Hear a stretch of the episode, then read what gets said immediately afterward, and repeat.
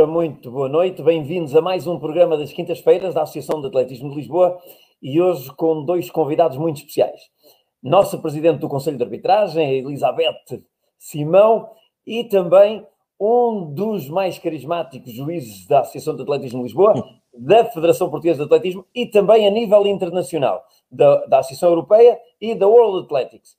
Tenho connosco também o Dr. Jorge Salcedo. Vamos deixar o doutor de parte e ficamos só com o Salcedo e com Até com o Jorge. até com o Jorge, até com o Jorge.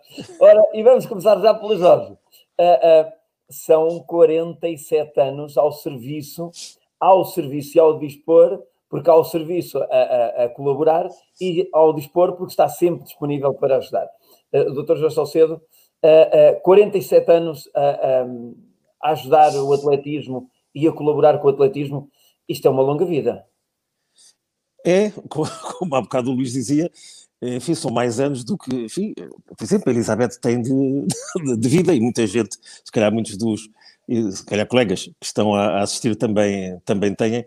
Sim, é, é um, são, são muitos anos, uh, sendo verdade que nos últimos sete, nos últimos sete, não tenho tido praticamente atuação a nível nacional, embora muitos sabem, mas para aqueles que, que não sabem, e aliás é um aviso que eu costumava dar nas terças-feiras técnicas, pelo menos naquelas em que tive o grande prazer de colaborar.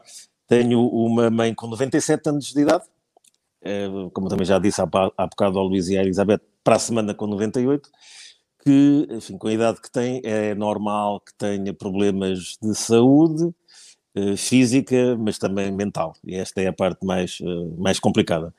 Portanto, pode acontecer, espero que não, eu avisei várias vezes, mas ela esquece, passados dois minutos do que eu digo, que me chame. E, portanto, se chamar, se eu me levantar e tiver que ir ao, ao quarto onde ela está, depois peço já as minhas desculpas. Mas pronto, mas por causa dela, que já não andava enfim, bem há, há sete anos, eu tenho limitado, ao, aliás, e foi, foi também por causa disso que abandonei a, a federação, e, e, e, estou, como na brincadeira muitas vezes refiro, estou em prisão domiciliária. É uma prisão, enfim, não propriamente prisão, mas uh, sim, estou muito, muito caseiro, por isso esta, esta fase do Covid não me tem perturbado mentalmente nada, porque estava habituado uh, a estar em casa, portanto tenho tido realmente muito pouca, infelizmente, nenhuma atividade em termos nacionais e vou, ter, vou tendo alguma em termos, em, termos internacionais a isso, mas estou, como hoje, disponível quando as, a situação e as condições o, o permitem. Mas faz-me falta, devo dizer. Então, no, no início, faz-me falta ainda, mas no início fazia mesmo falta se eu não tivesse, ao fim de semana, uma provazita para ir. Na altura não tinha, não tinha carro, uh, agora tenho, mas não utilizo. E lá eu, de, eu morava no Chiado, e lá eu de, de elétrico, da Praça do Comércio até à Cruz Cobrada, não é? Que, habitualmente as provas eram lá, ou se fosse no, no Inatel, ou no Estádio da Alvalade à época, ou no Estádio da Luz depois, mais tarde, uh, e lá eu de, de autocarro, pedindo uma boleia a algum colega de vez em quando, mais para vir do que, do que para ir, mas uh, sim, uh, eu posso dizer que se alguma coisa fui uh, na vida durante estes anos em termos do, do atletismo, ou qual é a área que realmente é o amor da minha vida, é, é realmente a área da competição e ajuizamento. Ora, mas quem não tem estado confinada, pelo menos desde que colabora connosco, porque durante a semana uh, colabora com a Federação Portuguesa de Atletismo, uh, porque é a sua entidade patronal, uh, mas ao fim de semana, pelo menos na parte que nos toca, nos últimos anos, tem sido juíza da Associação de Atletismo de Lisboa. agora, há, poucos, há pouco tempo, assumiu o cargo de presidente do Conselho de Arbitragem e, e, também com ela trouxe novidades para, para, para, para, implementar na Associação de Atletismo de Lisboa e no ajuizamento. Um, Elizabeth, uh, uh, tu estás há, me, há, muito menos anos que, que, que, o Jorge Salcedo, menos anos de vida que o Jorge Salcedo de, de, de ajuizamento e de arbitragem, uh, mas já ocupas, já ocupas um, um, interessante cargo um, no atletismo português em nível de ajuizamento. Isto, isto, porque também estou a olhar para a palavra de responsabilidade, isto traz-te mais responsabilidades do que as habituais? Sim, sim, antes de mais boa, boa noite, boa noite a todos. Um, sim, um, apesar de eu, só, eu tenho 20 anos de, de ajuizamento, Uh, tenho menos de 8 anos de vida do que os anos que, Jorge, que o Jorge já leva como, como juiz. Um, tive a sorte de, ter aprendido com o Jorge, deve ter sido uma, uma das últimas juízes que, que o Jorge formou no local, no, na competição. Um, fui, aprendi muito com ele a ser mais nas funções de delegado técnico e tudo mais, mas foi, foi, um, foi um prazer enorme e uma sorte muito grande ter eh, conseguido aprender com, com o Jorge e se calhar foi isso também que acabou por me fazer querer mais e querer melhorar sempre os conhecimentos ao nível da, da arbitragem.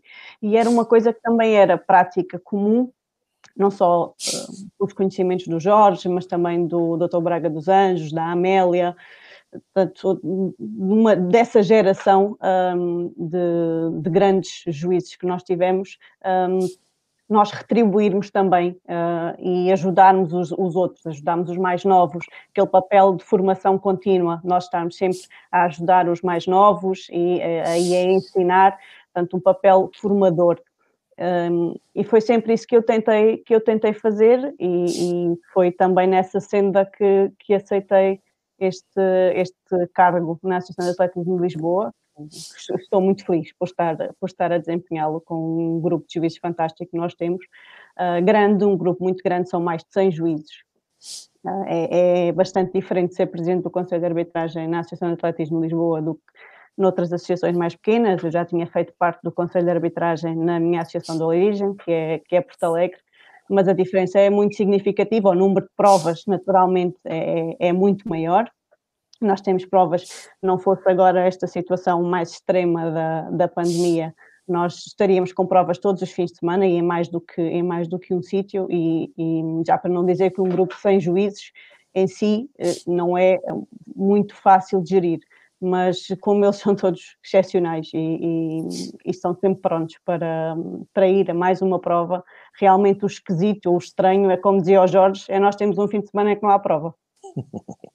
Olha, uh, uh, mas agora faço, faço já a primeira pergunta a ti, porque hum, regras e responsabilidades uh, é aquilo que os nossos juízes assumem e aquilo que, que, que, nós estamos habituados, também a nossa direção, a incutir, a incutir no Conselho de Arbitragem anterior e neste, e neste também, uh, porque um, uma, uma pequena parte do Conselho de Arbitragem anterior segue neste Conselho de Arbitragem, o, o Sérgio segue para este Conselho de Arbitragem o anterior Presidente. Uh, mas para isto também é preciso ter condições.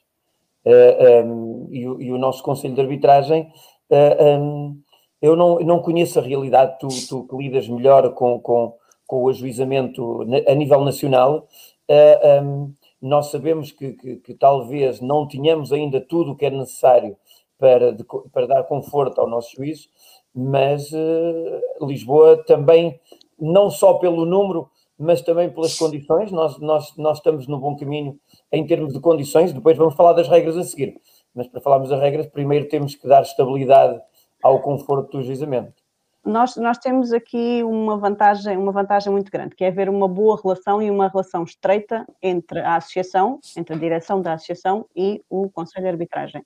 Isto, isto é muito bom, nem sempre é fácil de conseguir, um, mas havendo esta articulação estreita entre estas duas direções, entre aspas, entre a direção da associação e o Conselho de Arbitragem, é meio caminho andado para que as coisas uh, funcionem, funcionem bem.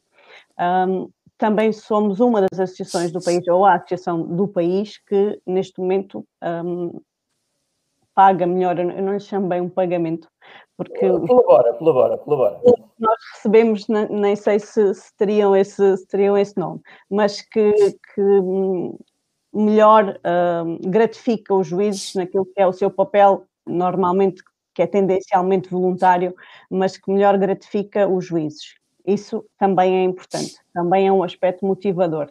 Não digo que seja motivador para aqueles que lá estão há mais tempo, mas para os mais novos, que será a única fonte de rendimento que eles ainda têm, um jovem com uh, 16, 17 anos, um, o valor que recebem das provas de atletismo é, é, é é bom e é agradável para eles comprarem as, as coisas, uh, os alfinetes deles, como se costuma dizer. Um, e depois, ao nível das condições materiais, também é importante e nós também estamos uh, bem equipados e estaremos cada vez mais. Uh, portanto, tudo aquilo que nós necessitamos para fazer uma prova, todos os meios que nós necessitamos para fazer uma prova, nós temos. Uh, temos neste momento um, uma qualidade nas provas que um, é muito. É, é, é muito boa. Nós temos vários, várias formas de display, os atletas sabem os resultados na hora, fazemos live results, temos uma plataforma de inscrições que veio retirar muita pressão que existia sobre os juízes um, na, com as inscrições no local, e isto aqui há uns três anos mais ou menos, foi quando se começou a implementar esta, esta plataforma, retirou muita pressão que, que os juízes sentiam, portanto, temos tudo aquilo que necessitamos para trabalhar, e quando temos tudo o que necessitamos para trabalhar, conseguimos fazer um trabalho melhor. Ora, isso, isso é importante, isso é importante porque alguém, isto não, não e, e, como tu dizes bem, ou seja, nós tivemos um mandato de quatro anos que foi, e que ainda, que ainda, que ainda continua a ser construir, construir, construir, e, e, e ainda bem que, que agora já apanhas, já apanhas esta parte uh, uh, meia feita, porque assim já é mais o trabalho técnico dentro da própria estrutura de, da, associação, chamasse-lhe associação e eu fui atrás, que é o Conselho de Arbitragem. Não é associação porque ela faz parte, faz parte uh, também de, de, desta própria direção, mas, mas, mas, mas ainda bem, é, é, é bom sabermos que é nossa obrigação, nós sentimos que é nossa obrigação dar as condições ideais para, para, para quem lá está. E, e, e, por, por nós sentirmos que é importante darmos desde, desde o equipamento, desde os blusões, desde os polos, desde o do computador, desde o, do bom vídeo finish, um bom display, uma boa plataforma, tudo isso é, é extremamente importante.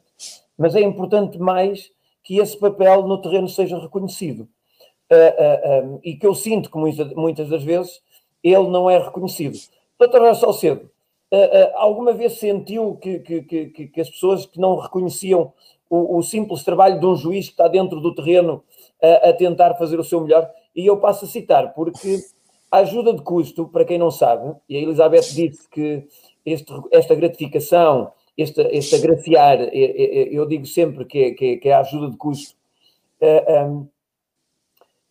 A associação é das que mais reconhece, em termos de pagamento, reconhece ao juiz eh, o seu trabalho, e estamos a falar, para quem nos está a ouvir, cada juiz que se encontra no terreno, à chuva, ao sol, ao vento, ele ganha em Lisboa 15 euros por 3 horas e meia.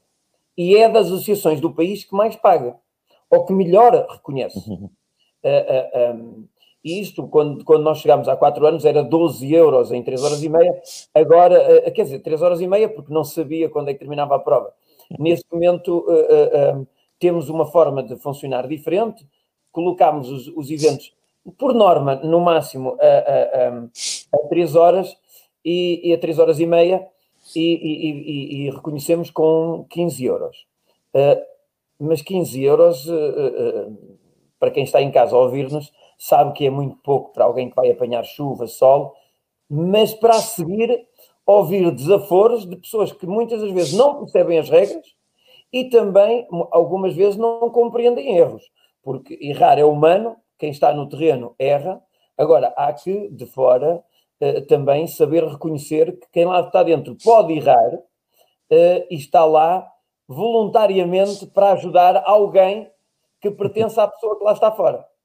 Uh, o doutor já uma vez sentiu, sentiu essa falta de reconhecimento ou essa desconsideração? Já o Jorge, já, Jorge. Jorge, peço desculpa. Não, não, tá. É hábito, é hábito, são muitos anos. Então, pá, mas isso passa depressa. em princípio. Bom, em termos, em termos de atuação propriamente dita, hum, talvez eh, não, ou tive sorte, uh, quer em termos nacionais, quer em termos uh, internacionais. Não posso, não posso dizer que essa desconsideração ao nível das competições uh, e das pessoas com quem tive-se contactar durante estes anos todos, concordando ou não com decisões que, que eu possa ter que eu possa ter tomado, e houve realmente quem não tivesse de, de, de, acordo, por acaso um dos, um dos últimos, ainda era vivo, foi o Presidente da Associação Europeia de, de Atletismo, eh, não estava como juiz, estava como membro de um júri de apelo, mas por e simplesmente os, os três elementos do júri de apelo uh, decidiram confirmar a desclassificação de um atleta norueguês. Uh, e pronto, ele às vezes, infelizmente, esquecia-se que, como Presidente da Ação Europeia, tinha que esquecer que era norueguês. E na bancada, não tem problema porque teve testemunhas, na, na bancada, quando voltámos para a bancada, ele não estava longe, voltou-se para mim, que era o que conhecia, os outros dois não, e mostrou que não estava realmente nada uh, satisfeito. Eu tentei explicar-lhe que o atleta tinha sido pouco uh, wise, não é? Uh, e tinha cometido uma falta que, que, aliás, cometia de vez em quando, mas ele não, não, não ficou nada convencido. Disse: Como tu sabes, eu também fui juiz. Pois, pois sei, mas agora aqui não és. E como a decisão é nossa, pois, e foram os três que estiveram de acordo com, e vimos o vídeo algumas vezes. Eh, aqui não, não, digo que fosse um problema de, enfim, de desconsideração, é às vezes querer influenciar, houve quem quisesse durante estes anos influenciar uh, algumas das decisões em que estive envolvido, individualmente ou não. Agora, se pensarmos noutras estruturas, noutras organizações, uh, é que realmente o ajuizamento, uh, isto se calhar em termos genéricos, não é só do, do, do atletismo, mas estamos a falar do atletismo, não é realmente considerado. Eh, eu gosto pouco de falar destas, destas coisas, eh, mas realmente virmos os árbitros, vamos agora falar de árbitros de vários desportos, que tenham, enfim, alguma intervenção de alguma qualidade, ao que parece, no estrangeiro, na maior parte dos casos, a não ser que seja do futebol, mesmo assim, eh, passa completamente desapercebido. Mas completamente. A não ser que alguém se lá se lembre de escrever um, enfim, qualquer coisita no, jornal, e há, e há, há um que me lembro, com o Armas Carvalho, que habitualmente não se esquecia desses uh, pormenores, mas durante todo este ano, isso não, não acontece só comigo, acontece com todos os colegas que têm essa atividade, uh, pois ninguém sabe que nós estamos, ou sabem, passam por nós, não é? e não, não sai nem uma notazinha a dizer: olha, está cá um parvalhão de um. Ou uma parvalhona, desculpa, primeira parvalhona, de um, de um juiz uh, português. Eu lembro, foi algo que mostra um pouco o que às vezes as pessoas pensam. Há alguns que estão em determinadas funções.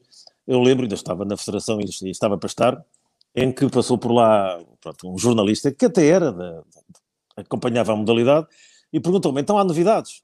disse: Olha, ah, por acaso até a dois, o Zé Paulo Moreira foi nomeado para, o, para os Campeonatos do Mundo de Atenas. Ah, isso não é importante. Pronto, uh, acho que é suficiente para demonstrar. Não estou a dizer que sejam todos assim, logicamente claro. que não, mas genericamente. Deixar, deixar só dizer aqui que, que, o, doutor, que o Jorge Salcedo, uh, uh, na antiga IAF, não é? Na, na, World Athletics, foi, liderou o comitê técnico durante 20 hum. anos. Um, também também um, pertence, pertence ainda à, à, à, à, avaliação de candidaturas da Associação Europeia, da Associação Europeia de Atletismo e agora está, agora está ligado à World Athletics numa nova função que queria substituir o, o Comitê Técnico, mas que, que deram um nome qualquer. É uma coisa assim, é, é um nome estranho, porque agora isto nada contra, pronto, mas na World Athletics, como se calhar todos ou muitos sabem dos que nos estão a ouvir, Uh, os comitês eh, foram completamente cancelated, terminados, às vezes digo assassinados, uh, antes das, das, últimas eleições, e, e foram sendo substituídas uh, ou por grupos de trabalho, com, grupos com nomes alguns um pouco, um pouco estranhos. E o grupo que nos calhou, ou que calhou, que me calhou com alguns dos colegas que pertenciam ao comitê técnico, e não só, foi, desculpem dizer em inglês, technical, isso percebe-se, workstream eu até fui ao dicionário, não é? Para ver, mas o que é que será workstream? Workstream fluxo? Isto... Ai, peço desculpa. Peço desculpa que aqui o meu telemóvel caiu. Uh, disse, mas isto não tem. Quer dizer. E, e, então depois a justificação, que eu perguntei a alguém, disse, mas que raio de nome é este? Pois é que agora, por causa do, do vetting, ou seja, o processo que existe na World Athletics, pelo menos na World Athletics existe, de verificar se não, todos os que sejam candidatos, que em alguns casos são, não foi o caso, uh, ou que sejam convidados, se não tem nada que se lhes possa apontar, não é? Portanto, tem que se preencher formulários, andam à procura até na internet se alguém, alguém disse mal de nós, se nós fizemos alguma coisa esquisita, e fazendo parte de uma coisa que não se chamasse grupo de trabalho nem coisa nenhuma, era mais fácil, não tinham que se chatear com, com o Vetting Group. Ok, tudo bem, enfim, se a função for a mesma e se servir de alguma coisa, tanto faz que se chama assim como se chama outra coisa qualquer. Uh, mas, mas, mas, realmente, voltando à, à pouca consideração, realmente a, eh, a, determinados níveis não há, não há. E, e às vezes uh, oficiais, uh, oficiais. Pronto, e não quero dizer mais nada. Mas eu tenho, eu tenho uma pergunta, eu tenho uma pergunta assim meia descabida para fazer, como é hábito, de vez em quando faço algumas. Se, é, é, é, possível, é possível que, estando num cargo de, de tamanha relevância, que quem, quem lidera 20 anos uma, uma equipa de trabalho é completamente, é, é completamente reconhecido pelos pares. Hum. Um, poderá isso ajudar, a, por vezes, em alguma influência direcionada com o país da pessoa que está a liderar? Uh Oh, para dizer a verdade, nestes anos todos, sim, não, não digo no comitê técnico, não, não digo.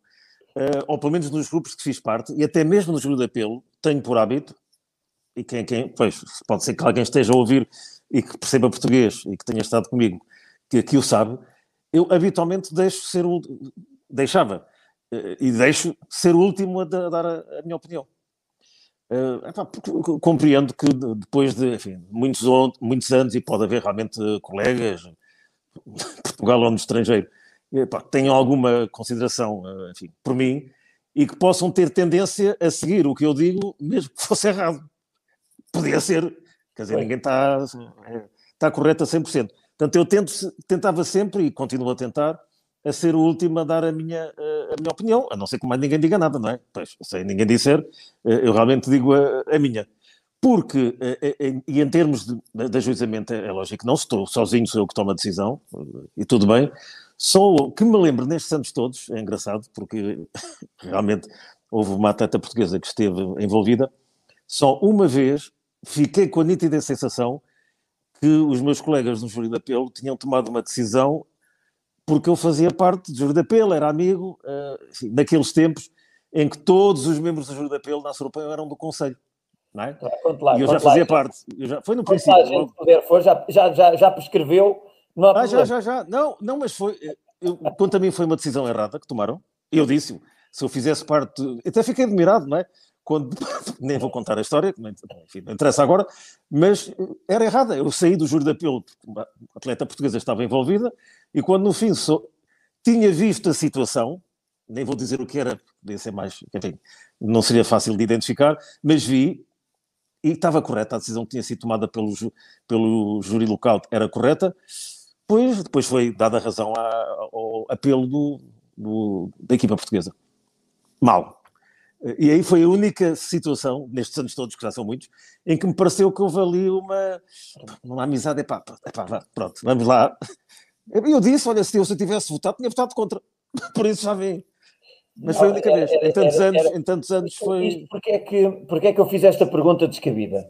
Para de alguma forma reforçar a anterior, que é, que é o facto de uh, eh, um, eh, as pessoas muitas das vezes não reconhecem, uh, uh, fora da competição, não reconhecem este valor o que é ter o Zé Paulo Moreira destacado para o Campeonato do Mundo de Atenas, uhum. o que é ter uh, uh, o Dr. Jorge, o Jorge Salcedo uh, como líder do Comitê Técnico.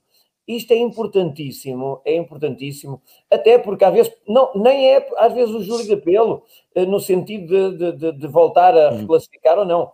Às vezes é porque pode ajudar a desbloquear algumas Sim. coisas que podem ser importantes. E, e, e e dizia-me alguém um dia destes que a coisa melhor que nós podemos ter é fabricar atletas doutorados, porque um dia vamos precisar deles nas empresas onde estão, Sim. nos setores onde estão, e aí talvez possamos ter ajuda.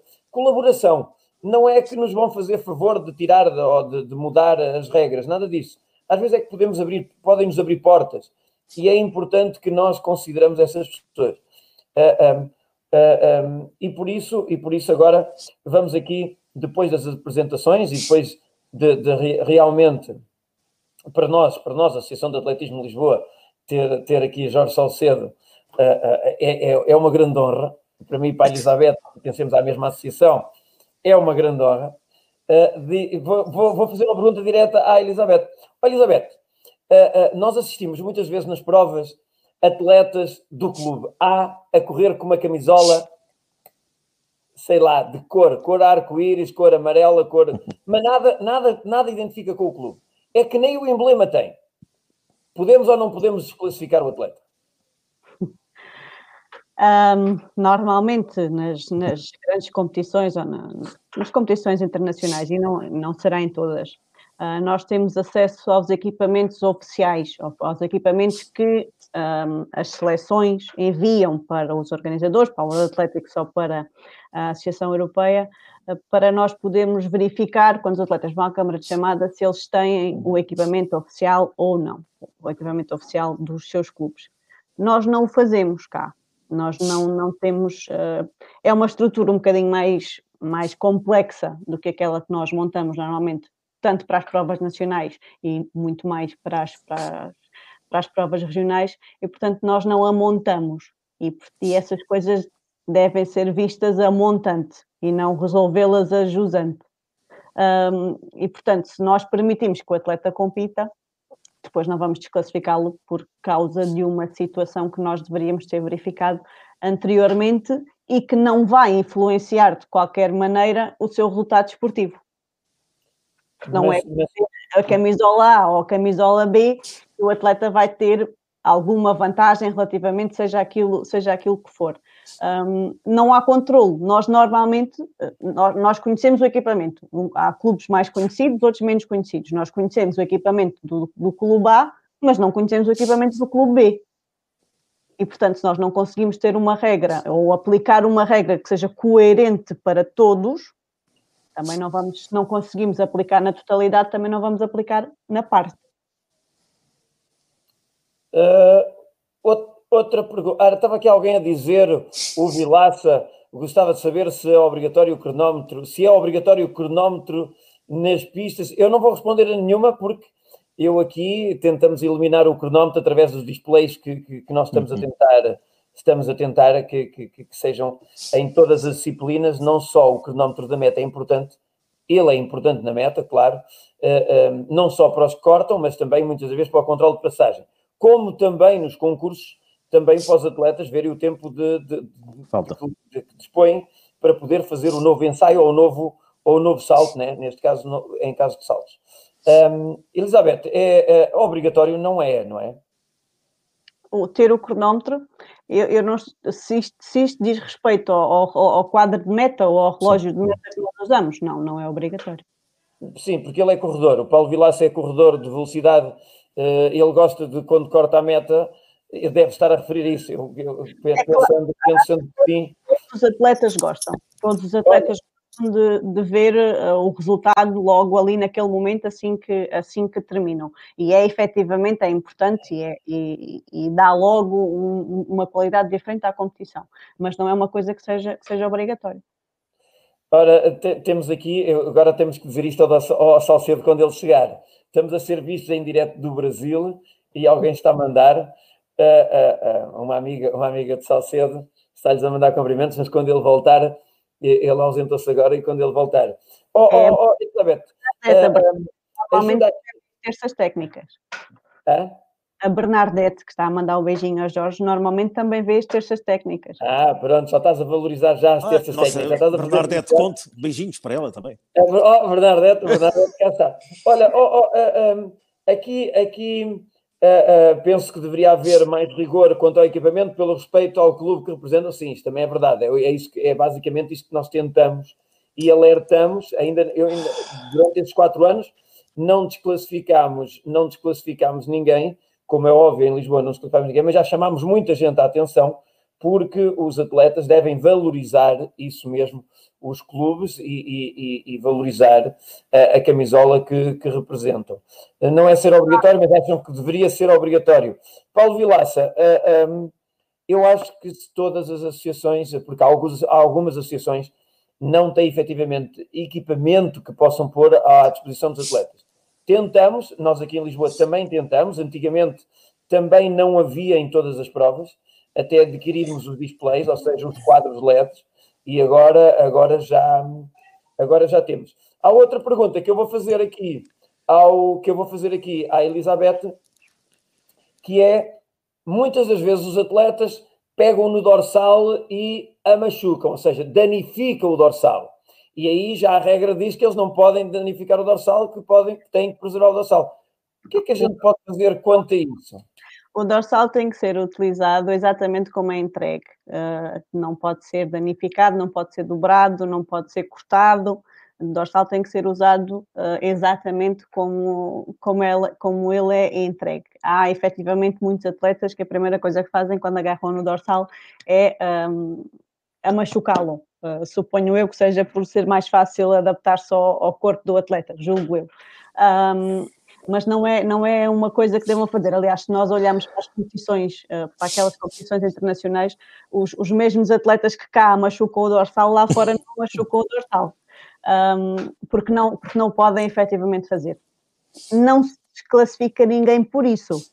Eh, ou pelo menos eu não vi ninguém ser desclassificado por causa do dorsal, mas é efetivamente uma, um, uma prática que não está correta. O atleta deve utilizar o dorsal exatamente como lhe é entregue, não, não, não deve machucar, dobrar, cortar, tem que ser utilizado exatamente como ele é entregue. Eu, eu apelido essas coisas de. É, epá, eu gostava de. Eu, eu às vezes, quando vejo um miúdo novo, os mais velhos já, os atletas eu costumo dizer que os atletas bons e, e, e quem nos está a ouvir, se não, não se, tiver, se não tiver enquadrado naquilo que eu vou dizer, pá, também não se chateie.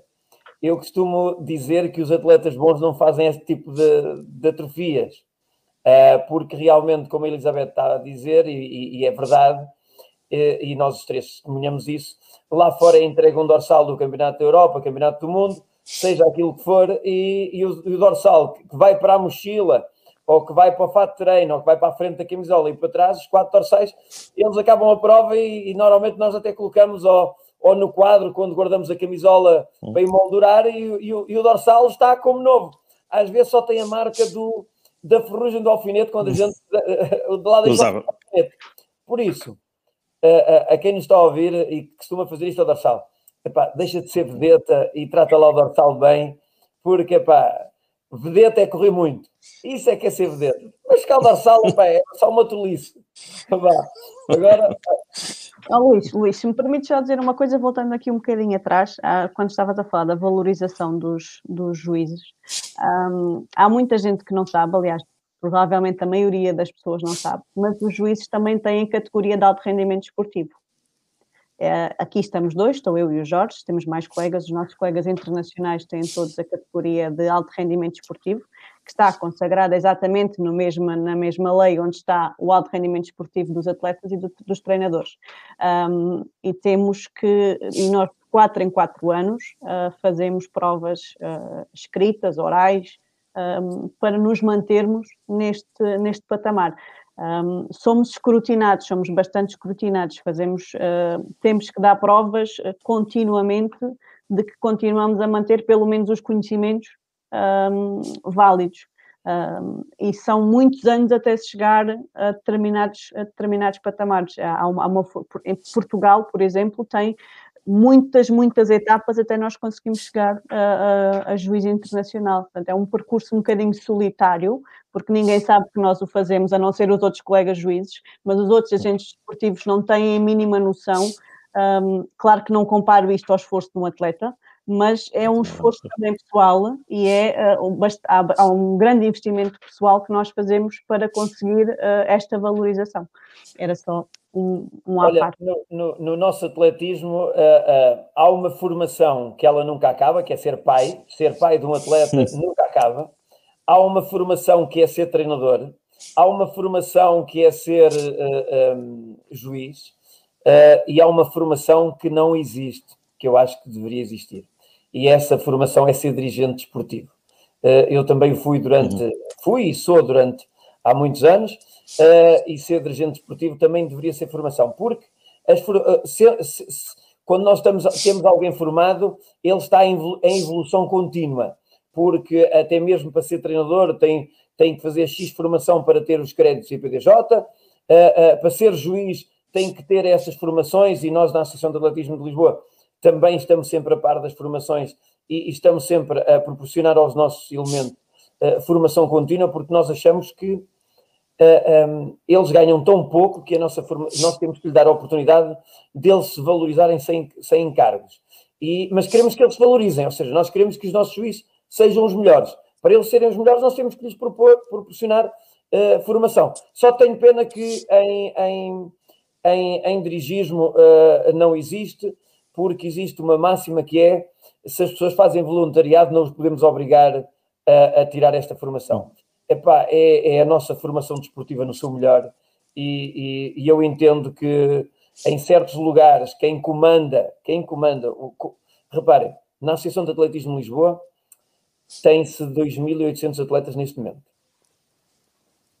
A, a, a, pessoa que lidera, neste caso eu, sou responsável pela vida desportiva de muitos miúdos porque lhes posso proporcionar mais ou menos, melhor ou menos melhor, uh, as condições para eles obterem resultados. E não tenho nenhuma formação, entre aspas, em termos de dirigismo. Tenho formação académica em gestão desportiva, mas, uh, e sou, sou, sou atleta há, muito tempo, há muito tempo que me dá algum traquejo nisso. Mas, é, efetivamente, pessoas que, que, que, que decidem a vida destes jovens não é só no treino, aqui também.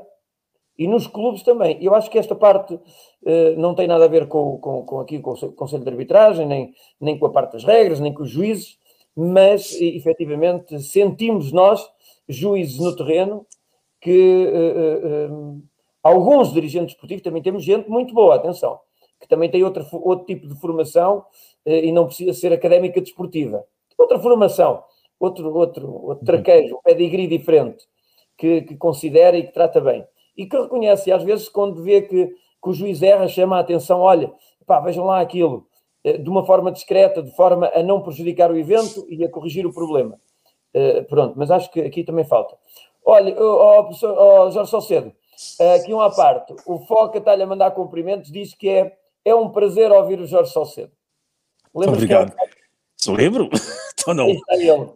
Eu também, eu também. Mas Um abração. Sim, sim, sim. Um abraço para o professor.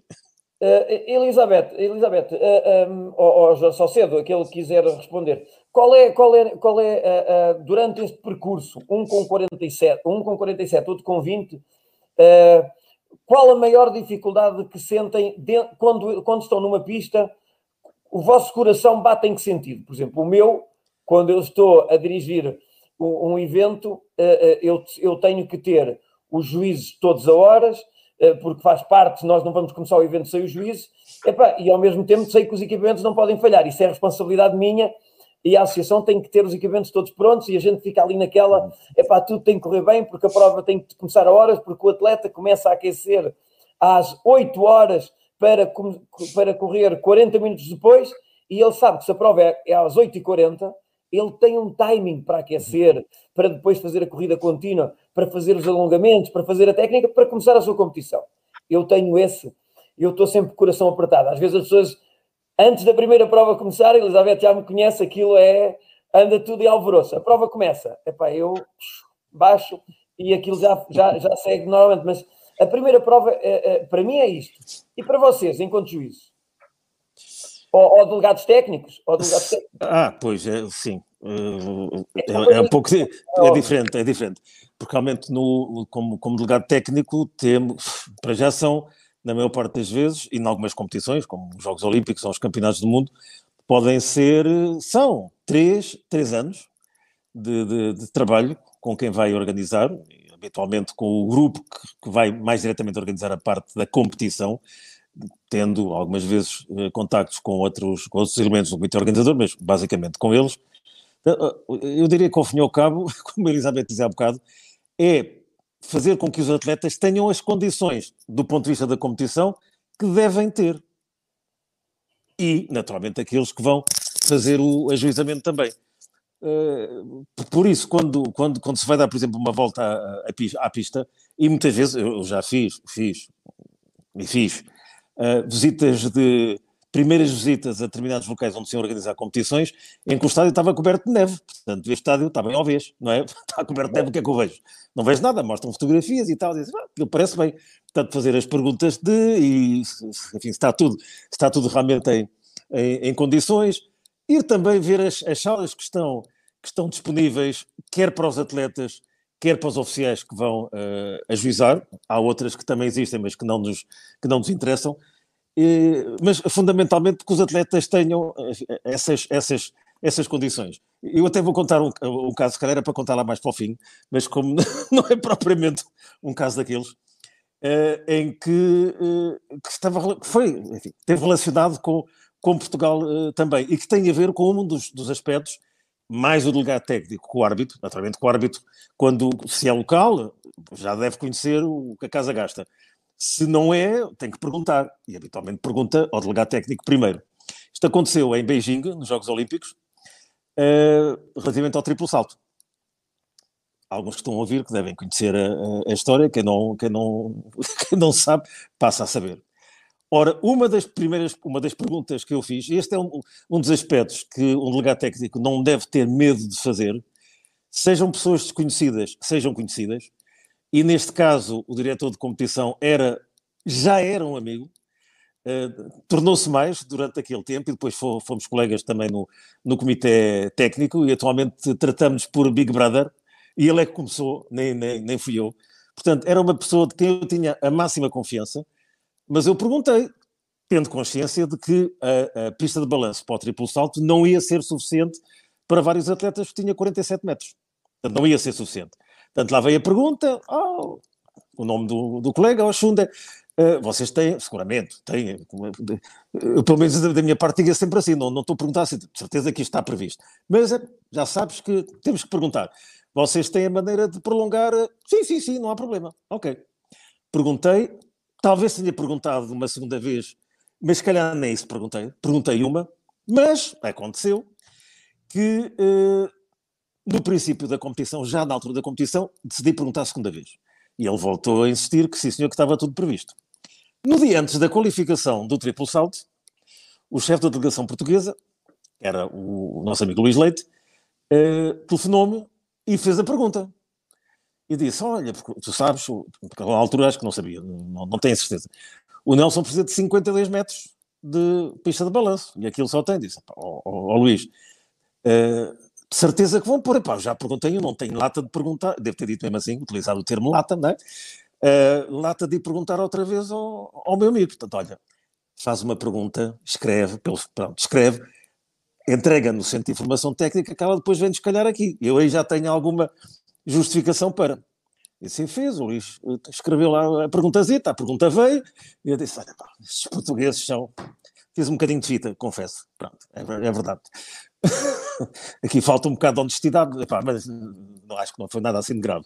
E peguei, até porque era, não era só por causa do Nelson Lever, logicamente que era para todos. Não era só o Nelson, precisaria de mais de 47 metros.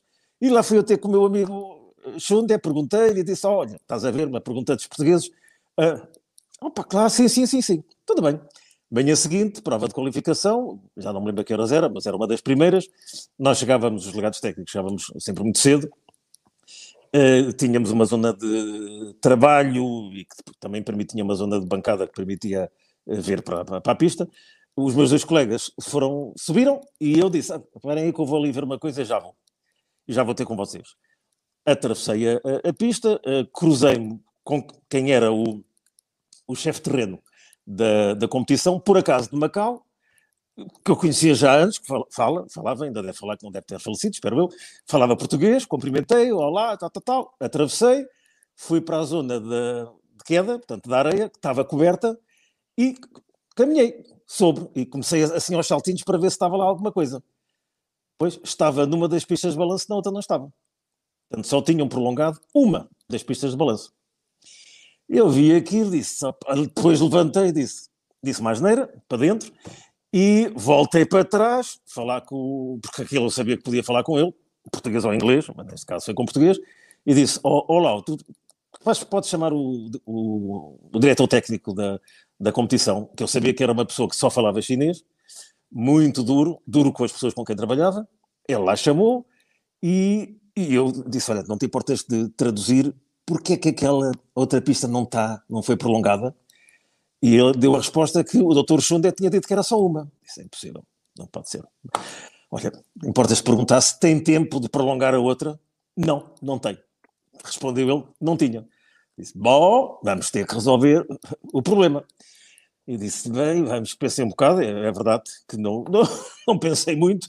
Disse, bem, só vejo uma, uma solução. Vamos à câmara de chamada, ainda não era hora para eles entrarem na câmara de chamada, vou pedir a um colega, eu sabia, olha, o tal, o tal italiano, que agora toma conta da, dos World Rankings, vou-lhe pedir, nós vamos, quando os atletas entrarem do triplo, vamos perguntar a cada um qual é, grupo A, ele ficava com um grupo, eu ficava com outro, qual é a, a pista que eles, cada um deles precisa. Escrevemos e no fim, pronto, reparámos que havia cinco, incluindo Nelson Nebra, cinco que precisavam mais de 47 metros. Portanto, eu peguei em cinco do outro grupo, os que precisavam menos, troquei para aquele e claro. pus os outros cinco do, do, outro, do outro grupo. Por acaso o Samuel era um dos ITOs da, dessa qualificação do triplo, com um colega do, da, da Finlândia. Claro, fui ter lá com, com os informáticos da, da, da Omega uh, para pedir para alterarem as listas de partida. Telefonei para os meus colegas a dizer: Olha, já tinha telefonado antes, olha, vou fazer isto. E depois tenho que informar toda a gente, televisão e não sei quantos. Pronto, e assim foi. Trocou-se o pessoal na, na pista, ainda na câmara de chamada. O único que ficou chateado, é verdade, houve uma pessoa que ficou chateada, com quem me cruzei depois, era um colega sueco, que era o coordenador da equipa que ia filmar o triplo, porque eles já estavam, já tinham, já tinham planeado quais é que eu disse, olha, era muito pior se tivéssemos que fazer aqui dentro, não é? Claro. Se chegar à última hora. Portanto, coisas como estas é aquilo que podem fazer, enfim, alguma complicação e, posso dizer, principalmente como delegado técnico, o meu maior, entre aspas, pesadelo nas provas ao ar livre, como é lógico, é as condições de tempo. Não é? Aparecer uma chuvada, uma travoada, uma coisa qualquer.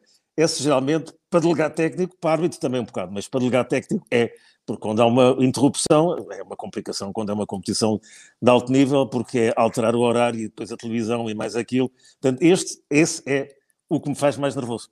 Oh, oh, oh, Elizabeth, Elizabeth, e tu dizer as neiras para dentro, qual foi a vez que, disseste mais as neiras para dentro?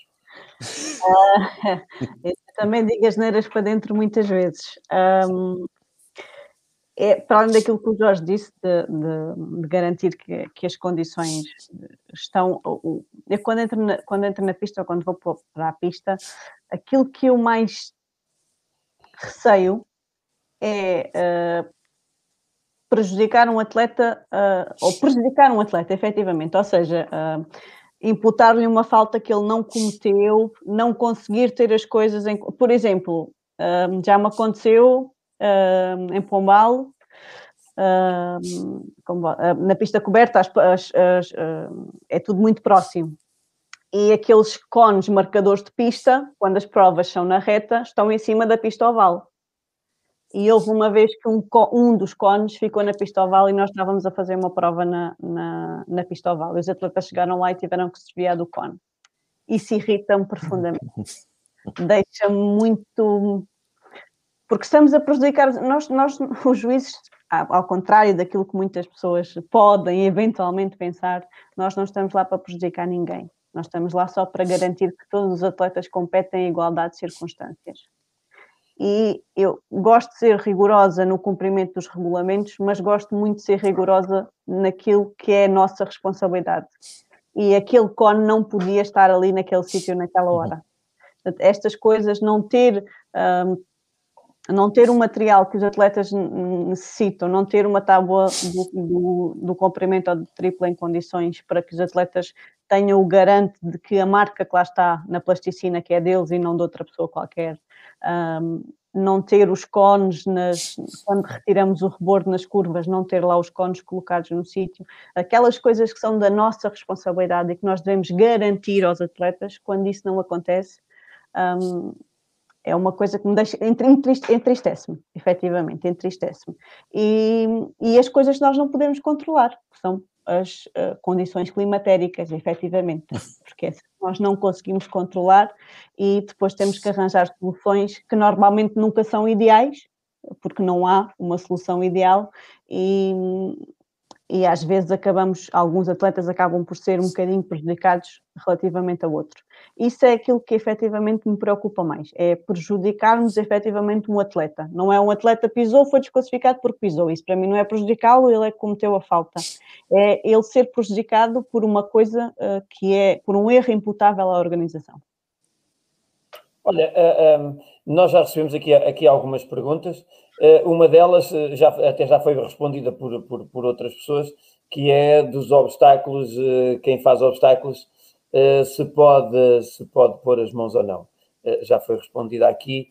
mas eu gostaria, gostaria que que vocês, não sei se têm uma caneta e um papel, um papel aí à mão, eh, mas também de lembrança pode ser que isso aconteça fácil.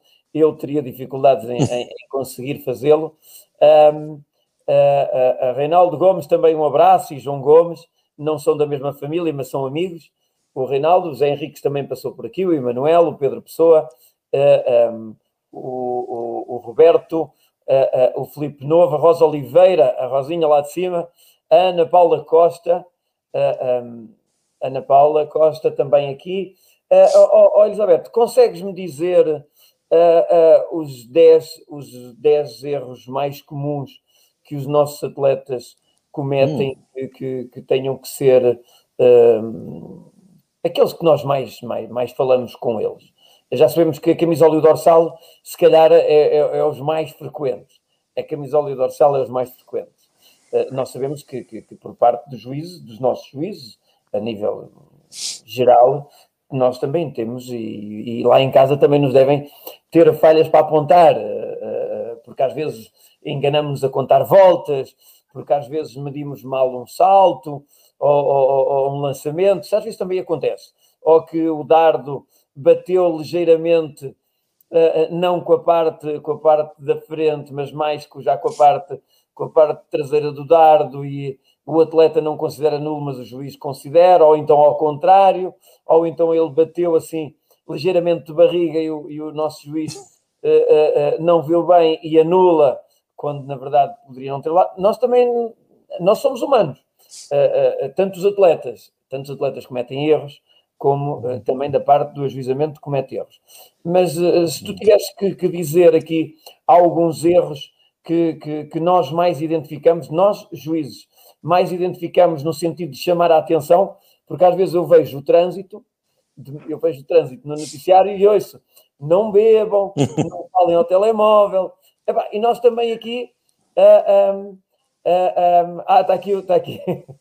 isto da marcha é água, isto, isto da marcha é, é, está aqui o José Henriques. A marcha deve ser mais complicado de juizar. A marcha tem uma categoria à parte, Zé Henriques. A marcha é uma coisa que não, muitas das vezes não é vista a olho nu e, e, e é terrível de ajuizar. Eu, eu, eu adoro marcha, eu sou um apaixonado por provas de marcha. Quem me conhece no atletismo sabe que eu adoro marcha, uh, mas também tenho muita dificuldade, mesmo gostando muito de marcha e de ver muita marcha, tenho dificuldade em ajuizar. Uh, por isso, além de se gostar muito de marcha, é preciso ter-se muita sensibilidade. Uh, aqui 10 conselhos em termos de ajuizamento para, para os nossos atletas que, que, que, de alguma forma que eles possam evitar, que eles possam ter consciência. Se calhar criar aqui, não digo 10 mandamentos, mas se calhar aqui 10 pontos de vista que, que, que eles tenham em atenção para não cometerem esses erros. Para além de não chegarem atrasados, que é, o, que é outro, não é? Sim, eu, eu, eu não sei se vou conseguir dizer 10, mas, mas efetivamente estar, o estar a horas, o respeitar os horários da câmara de chamada um, e o horário de comparecer no, no, local da prova, caso não haja, caso não haja câmara de chamada. Depois há, há, outro erro muito comum, que até já deu, já deu origem quase a uma nova voz de partida, que é o pisar a linha quando o juiz diz aos seus lugares nas provas em que se parte em pé. Os atletas têm a tendência para pisar a linha, e o juiz até diz não pisa a linha, não pisa a linha, e nós costumamos dizer que é uma nova voz de partida, que é aos seus lugares, não, pisa a linha e depois é o tiro. Um, o não pisar a linha, efetivamente, é um dos erros mais comuns que os atletas, que os atletas uh, cometem, não podem pisar a linha. A linha faz parte da distância da corrida e por isso é que o juiz uh, aborrece tanto e diz não, pisa, não pisem a linha. Uh, depois há outros erros que eles cometem e eu se calhar acho que, que, que era importante irmos por aqui, erros que eles cometem e que se faz com que se prejudiquem a si próprios.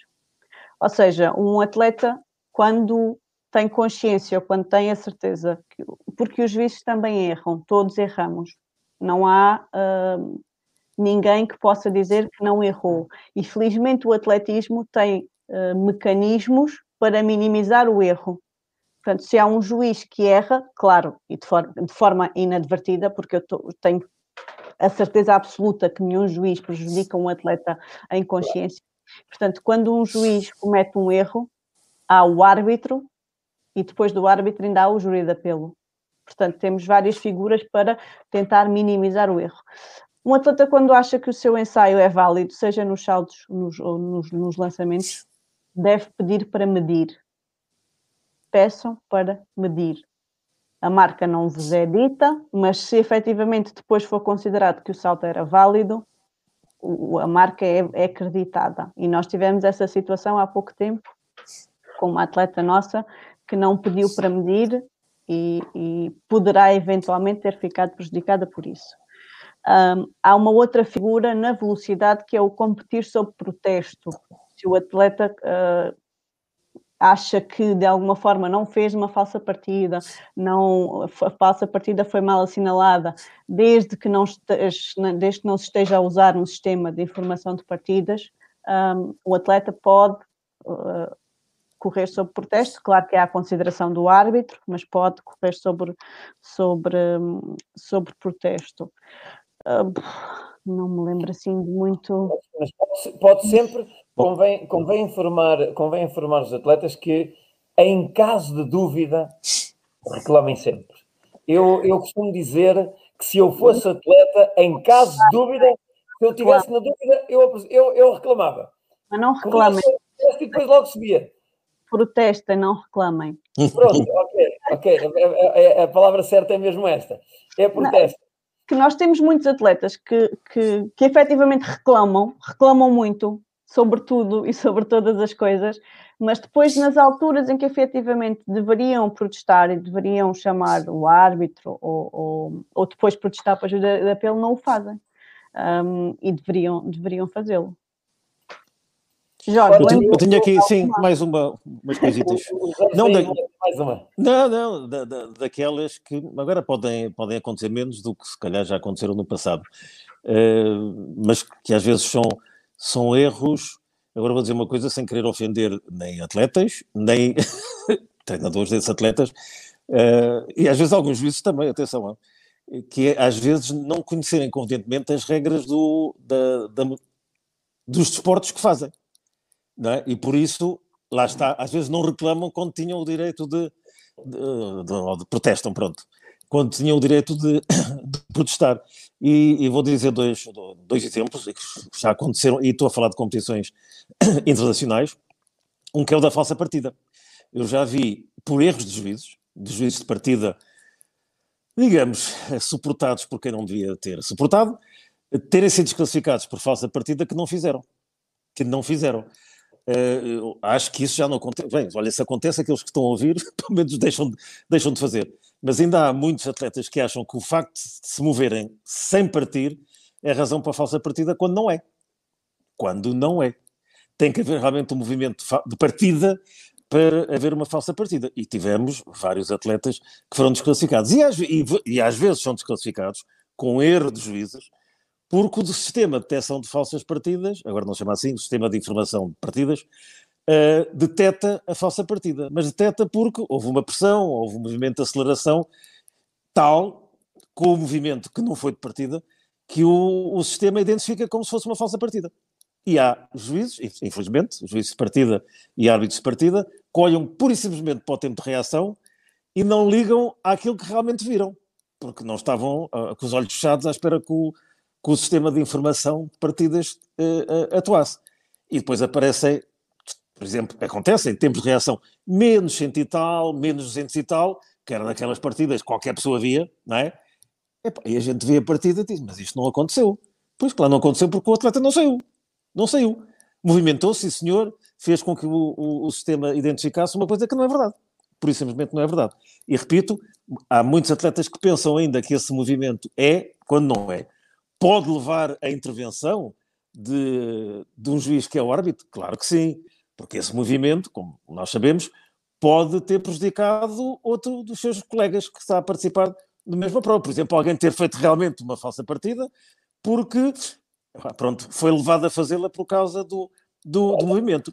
Oh, Deixem-me deixem só aqui, antes, porque eu tenho aqui duas coisas para vos dizer sobre, sobre isto mesmo, porque eu tenho aqui uma que, que, que antecede todas essas. Tenho aqui Mas um olha, erro que antecede Espera todas aí, espera aí que eu tenho aqui ajuda de casa. Tenho aqui ajuda de casa. Era, eu estava a ler aqui o. o- Não foi o Rui Loução. O Rui Loução, nosso colega, mandou-me aqui uma mensagem. Ah, sim, mas um espera aí, Elizabeth, Elizabeth, espera só um bocado. Sim. Espera só um bocadinho. Eu estava aqui a ler aqui o. o, o, o, o pedi aqui ao nosso, ao nosso colaborador que colocasse. O nosso colaborador lá em casa é o Damião Freitas. Está aqui, está aqui na nossa logística, na nossa regi, a colocar. Eu, gostaria, eu ia pedir para ele colocar o comentário do, do Reinaldo Gomes. Ele diz que sou um admirador do trabalho do Dr. Jorge Sacedo, tem vindo a fazer ao longo dos anos como juiz a nível nacional e internacional, tendo desem- desempenho cargos de algum modo prestigiam o nosso atletismo, o nosso atletismo, o nosso país. Eh, Eu, li atletismo aqui logo à, frente. Eh, eh, Fica a pergunta como é que é possível o seu trabalho não ter sido reconhecido pelos responsáveis da modalidade que- que não lhe tenham prestado uma justa e merecida homenagem. Eu a isto eh, eh, eh, tenho uma, uma simples coisa para dizer ao Reinaldo, e o Reinaldo também já me conhece enquanto pessoa, e, e é das coisas que, que a mim me incomoda, é a falta de reconhecimento. E incomoda-me isso, a falta de reconhecimento de jornalistas, e nós, assim que nós chegámos, homenageámos alguns jornalistas, não todos, não, e, ainda me falta homenagear alguns, um deles muito especial, não sei se ele me está a ouvir, mas um muito especial que ainda não consegui homenagear, que é, que é o António Simões, jornalista da bola, um dos carismáticos, se calhar, eh, eh, aquele que efetivamente, em termos de afeto, mais me toca, não quer dizer que o Aronso e os outros todos, e o Norberto, os outros todos, e olha, as melhoras para o Norberto, que tem, tem estado muito doente, eh, eh, e também o falecido Sequeira de Andrade, todos esses foram homenageados por nós. Falta verdadeiramente homenagearmos aqui o, o António Simões. Mas dizer o seguinte: a esta resposta, Reinaldo, a Associação de Lisboa parece que se antecipou umas semanitas a ti. Uh, uh, mas isso vou deixar aqui para, para que a Elizabeth explique uh, o que é que nós vamos fazer junto, a, a, direção junto com o Conselho de Arbitragem, que também vamos homenagear o Dr. Jorge Salcedo e, e, e, e vais ouvir agora da boca da nossa Presidente do Conselho de Arbitragem de que forma é que nós em Lisboa homenageamos um homem com este valor. Elizabeth. Elizabeth, posso dizer só uma coisita antes? Só para dar uma informação. Não, não é sobre isso. Eu já sei o que é e acho, pronto, não interessa agora. Uh, não, só dizer que em termos nacionais, o meu Conselho, de, já foi há muitos anos, o meu Conselho de Arbitragem Nacional, enfim, atribuiu-me um, um galardão e a Assembleia Geral da Federação também, como membro honorário, portanto, essas tenho, já foram há uns anitos, se calhar na altura nem merecia. Ah, assim como a Associação de Lisboa, há uns anos, sócio de mérito e ainda menos merecia, e a Associação do Algarve, do que me lembro, portanto, pronto. É... Ok, para não dizer que, que não houve nada. em termos nacionais, claro. Não, foram, todos, foram todos merecidos. Foram todos merecidos. És dos poucos que têm a, a placa. Mesmo não... que não merecesse na altura. Foi, foi merecido. um, a Associação de Atletismo de Lisboa um, em conjunto com, com, o Conselho de Arbitragem, naturalmente, um, decidiu um, atribuir um prémio um, carreira, por assim dizer, uh, no ajuizamento, na área do ajuizamento, que vai ter o nome precisamente do Jorge, é o prémio Jorge Salcedo, e serve para o homenagear tanto a ele como às pessoas com certeza que o, que o reconhece, que, que, que o vão receber. Receber um prémio com o nome do Jorge, e para todos nós que, que o conhecemos e, e, que temos o prazer de, de privar com ele, um, é com certeza uma honra, uma honra muito grande e, e, era uma forma de conseguirmos valorizar duas coisas. Uma, o Jorge, que, está, que tem estado sempre presente e, e, este Conselho de Arbitragem é muito recente, mas o Jorge já colaborou connosco diversas vezes e está sempre disponível para, para colaborar em tudo o que nós em tudo o que nós necessitamos e é também uma forma de homenagear quem o recebe porque é muito diferente nós recebemos um prémio e conseguimos identificar-nos com a pessoa e conseguirmos um, perceber um, efetivamente porque é que aquele prémio nos é atribuído, uh, do que alguém que uh, está longe ou que não tem connosco E, e, portanto, acho que é uma forma de valorizarmos as duas partes. Uma, o Jorge, porque merece, e, e não só isto, mas, mas muito mais, e uh, valorizarmos também quem o, quem o vai receber. Postando isto, postando isso, caro mestre, agora, a partir de agora, a Associação de Lisboa vai ter uh, uma distinção todos os anos chamado Prémio Jorge Salcedo, que distingue o Prémio Carreira, isto porque achamos que. Uh, uh, o máximo do nosso, do nosso ajuizamento é chegar ao nível de alguém como Jorge Salcedo. E por isso achamos que todos os outros deveriam lutar por um dia poder receber este prémio, porque é o prémio que é o prémio do, do maior reconhecimento que nós podemos ter. Eu, se fosse treinador, um treinador que um dia pudesse auspiciar alcançar um prémio, eu gostaria de receber o prémio treinador, prémio Ministro Pereira, eh, que seria, deixo aqui o apelo à Associação, de à Associação Nacional de Treinadores, porque não criar o prémio carreira para o prémio chamado Prémio Ministro Pereira. E é aqui esta é, é, é, é, a nossa resposta ao meu amigo, ao meu amigo, que ele sabe que somos muito amigos, o Reinaldo, eh, de que realmente muitas das vezes nós também nos perguntamos o porquê. Não, não é a questão do Dr. Jorge Salcedo, é questão de vários Jorge Salcedos que andam pelo nosso atletismo, que muitas das vezes, uh, um, durante muitos anos, uh, pode ter recebido alguns prémios durante o, o, percurso da sua carreira, mas quando nós atingimos o máximo, uma vez, deixar aqui só um exemplo, eu durante toda a minha carreira desportiva nunca recebi um prémio na minha terra. E depois eu deixar de correr, entregaram-me todos os prémios no prazo de dois anos. Quer dizer, pronto, foi tudo deito. Quer dizer, Vá, pronto, ok, estava lá. Uh, enfim, uh, melhor que nada, melhor que nada, pelo menos lembrar. Olha, deixo-vos aqui uma, uma questão que é pertinente e que eu acho que para mim antecipa essas todas. Eu agora fui como o Dr. José Salcedo, deixei que vocês se pronunciassem para agora falar no fim. sobre, sobre, sobre a, a pior regra de todas começa antes de começar a prova, que é quando as, quando as provas têm limite de participações e nós pedimos hum. aos atletas para colocar a marca. E mesmo quando não têm limites, que é por causa de fazermos a seriação, nós ainda não temos um sistema informático, estamos a caminhar para lá. Também vos posso dizer que estamos a caminhar para lá para ter um sistema informático que, quando o atleta se inscreve, nós já sabemos qual é o resultado dele. Uh, uh, uh, e depois temos a estatística que diz a última melhor marca que ele fez àquela disciplina para, para lá colocarmos. Mas enquanto não tivermos isso, nós pedimos aos atletas para colocar a marca atual, uh, seja a que prova for. E, e às vezes os atletas, um, atletas e dirigentes lá melhoram ali uns positos, perlim-pim-pins, e o que é que acontece? Às vezes numa série muito boa, vimos atletas que realmente têm dois problemas. Tiram o lugar a um atleta também muito bom que lá podia estar e eles próprios vão se sentir mal porque estão desenquadrados na competição. Uhum. E, e, e, para quem nos está a ouvir lá em casa, não sabem o transtorno que é para o juiz saber que não pôde fazer nada para evitar aquele problema. E isto é um problema que antecede a competição. É o secretariado. Nós em Lisboa temos uh, uh, secretariado, que a Elizabeth, enquanto não era presidente do Conselho de Arbitragem, liderou durante três anos, dois anos e meio, o secretariado e depois temos o juízo de terreno, uh, com os árbitros, com, com, os responsáveis, e depois temos uma coisa que se chama os engravatados. Nós criámos uma, uma nova, uma, uma nova, uma nova uma, aqui um, um, novo escalão, ainda não é alto rendimento de ajuizamento, mas são os engravatados. Os engravatados, a necessidade dos engravatados, para quem lá está em casa, surgiu na necessidade de nós pedirmos a, a pessoas que, que, que, que, eram juízes, mas que não precisam de ser juízes, que, que, percebam minimamente de escrever nestes novos equipamentos, nos computadores, que é a parte informática, para que eh, nos viessem dar uma ajuda a colocar resultados. E, e muitas das vezes estas pessoas estão a lançar dados, não conhecem o atleta, não sabem o valor do atleta, não sabem as marcas, por isso são cegos. Eles só clicam, só escrevem números. E, e, se for a Elizabeth a ver, a ver as séries, é claro, ou outra pessoa mais experiente, é claro que vê, olha, este não é daqui. Então sai fora.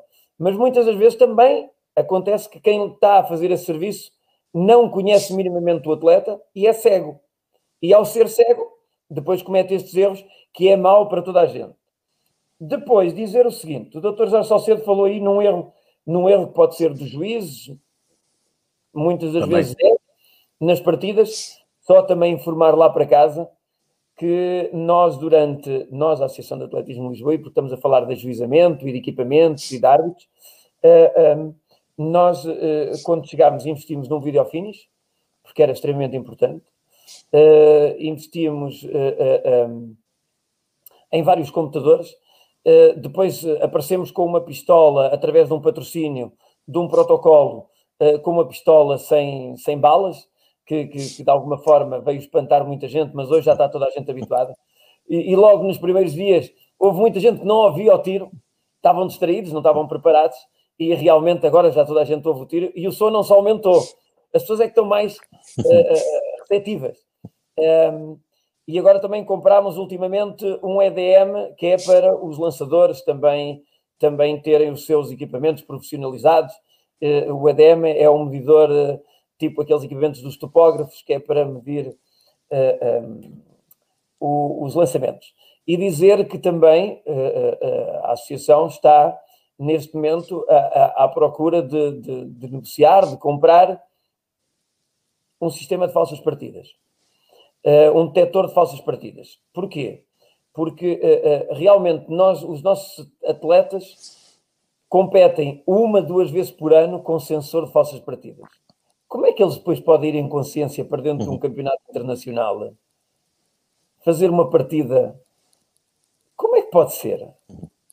Então, a nossa intenção é recuperar um que, que conseguimos resgatar que estava a ser utilizado e estamos a tentar recuperá-lo para pô-lo ativo e, e, e, fazer a aquisição de um novo para competições.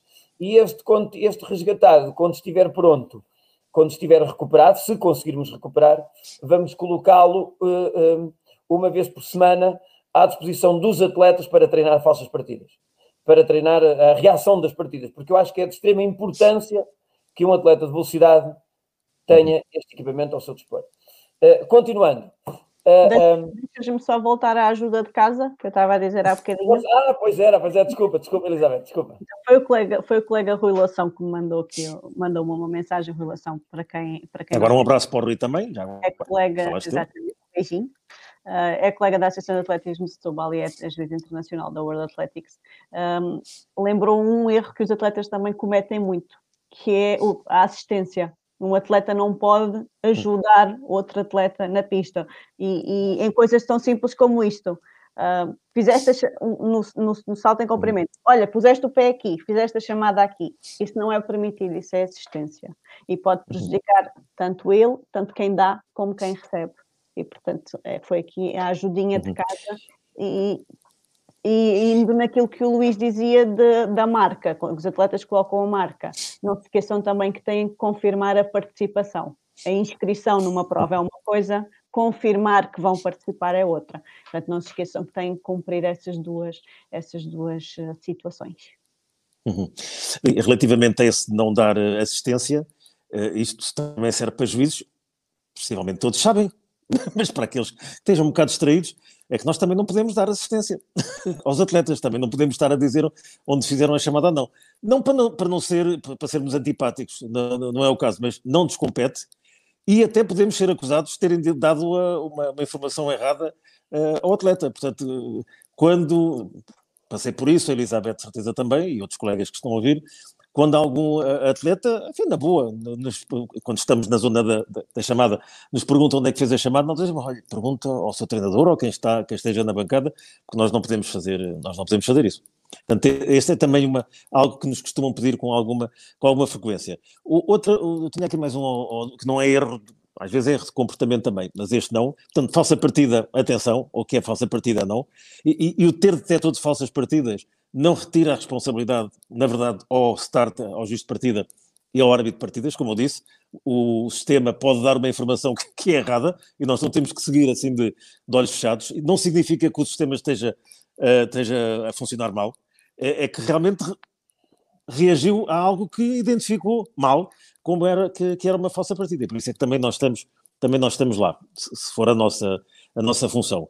Um, um, erro que talvez agora exista menos de juízes e de muito menos eh, de, de juízes e de, de, atletas é quando os atletas num salto em altura, mais que um salto com vara, um salto com vara, pelo menos em algumas alturas que saltam é muito difícil a, a vara bater na fasquia, uh, ou mesmo no suporte e depois a fasquia cair, mas no salto em altura às vezes acontece que passam na maior, sem problema nenhum, e depois ao sair derrubam a fasquia, ou diretamente, ou porque tocam num dos postos. Uh, e de vez em quando ainda continua a acontecer o juiz considerar o ensaio nulo e o atleta não reclamar. Pois tem direito a reclamar porque o ensaio é válido. Portanto, se passou, se saltou sem problema nenhum, acabou. Uh, caiu no, no, colchãozinho, acabou.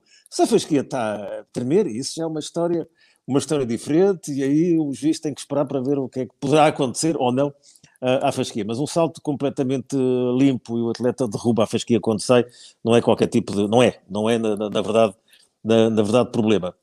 Uh, há aqui uma que é, é raro acontecer.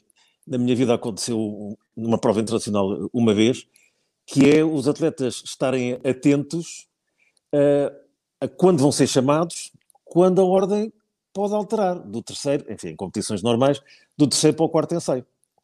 Uh, porque às vezes podem ser o último dos três primeiros ensaios e vão ser agora o primeiro do, do quarto. Portanto, tem que estar atentos a, a esse aspecto. Habitualmente houve tempos, mesmo em provas internacionais, em que havia uns monitorzinhos, um, não sei como é que aquilo se chama, mas pronto, uns monitores, onde os atletas podiam acompanhar, e bem, era uma boa informação para os atletas, podiam acompanhar o seu, a sua progressão, eh, fundamentalmente à altura e vara, eh, mas também nos horizontais, isso acabou, mas podem sempre ir ao pé do juiz que está de secretário e, a não ser que esteja fora, aí já não pode, e há algumas competições onde agora estão do lado de fora, e aí é mais difícil, mas eh, tem que estar realmente atentos. Uh, como eu digo, tive só uma situação há uns anos no, no, no Mundial de Pista Coberta em Doha, em que o nosso Jadel Gregório, que tinha sido o último, o último a, a saltar no terceiro ensaio, era o primeiro no quarto. E uma coisa que nós tínhamos combinado, que é uma das coisas que me faz confusão, devo dizer, já há muitos anos, isto agora em termos de funcionamento de, de juízes, é, quando acaba o terceiro ensaio, vamos verificar quais são os. Repito, estou a falar em provas normais, com, com seis ensaios e que muda o terceiro, depois muda o quinto também. Uh, para a prova e depois temos uma gota, um molho de juízes, vai tudo para ver não tem nada aqui. Só tem que lá estar aquele que tem que fazer uh, a nova ordem de ensaio, rapidamente, se possível, e vá lá, uh, o árbitro. Os outros não têm que ter. E em provas internacionais não há qualquer sentido interromper uma prova, nesta altura. Pá, porque temos ali, a não ser que não esteja a funcionar, temos ali uh, o sistema informático a funcionar que dá aquilo automaticamente. Portanto, não interrompe. E foi aquilo que eu tinha pedido aos legados técnicos em Doha se podíamos fazer. Não interrompe e vamos imediatamente começar.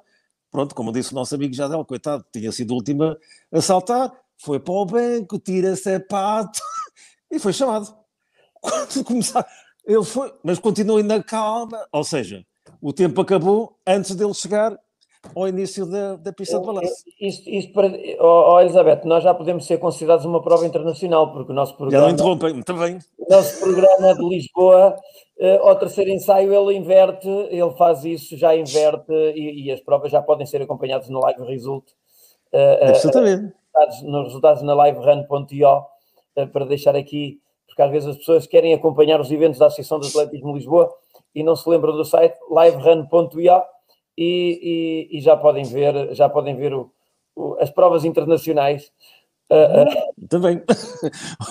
outro, outro que é mais outro, outra má organização, que também é culpa nossa de juízes, nossa, não dos dois que aqui estão, e, se calhar de todos os que estão a ouvir, mas que ainda acontece, é os nossos uh, atletas dos lançamentos entram, seja o lançamento que for, e toca de pegar no, no engenho, qualquer que ela seja, e toca de lançar, de para, para o círculo, que não pode ser, não pode ser assim. Isto é algo que nós temos que disciplinar em qualquer lado, porque não vou dizer que em provas internacionais não pode acontecer também, se não tivermos com atenção. Não, temos que, os atletas chegam e dizem, ah, calma um bocadinho, marquem lá, se tem pista de balanço, marquem a pista de balanço, porreiro, nós daqui a bocado já o chamamos. E pronto, depois chamar pela ordem, que é assim que está no regulamento. Isto, é, para já, em termos de aspecto, é, é mau, e em termos de segurança também é, porque se realmente começam a lançar e, e nos ar, é nunca acontece mais, pelo menos acontecia, uh, em Portugal, estou a falar mais de Portugal, em que acontecia, os atletas irem para a rama toca de lançar o, o dardo, é, é, perigoso, é perigoso para eles e para mais alguém que esteja ali nas, nas, uh, nas redondezas. Isso, isso era o que dizia aqui alguém há bocado, alguém dizia aqui, eu estava a tentar, estava a tentar lembrar-me, um, era, não, era, não era alguém, era, era, o nosso, era o nosso antigo presidente do Conselho de Arbitragem, Uh, deviam todos os atletas ter uma formação de regras sobre a sua disciplina. Ah, sim, sim. Ajudava como... muito estas questões. Oh, Luís. A, a, verdade é esta: a verdade é que os atletas sabem as regras. Uh, claro que. Um, e era, é, passa-se passa precisamente, e como eu já passei por lá, às vezes, umas vezes estamos mais benevolentes, outras vezes nem tanto. Um, é, passa-se a mesma coisa que o dorsal uh, uh, cá amachucam o dorsal, dobram a publicidade, uhum. escondem a publicidade. Vão para uma competição mais a sério. Tudo corre. Não fazem. Mas, ó, oh, oh, Luís, uh, digamos, programas, se pode dizer, como as terças-feiras técnicas, que, que, vocês organizaram, que pode ser. E vai voltar, acho que vai voltar agora. Sim, sim, sim. sim. Dias, Mas que vai, pode vai, e pode ser, sim, sim, e pode ser acompanhado por qualquer um, não é? Não é aquilo não é só para juízes de, de atletismo, não é?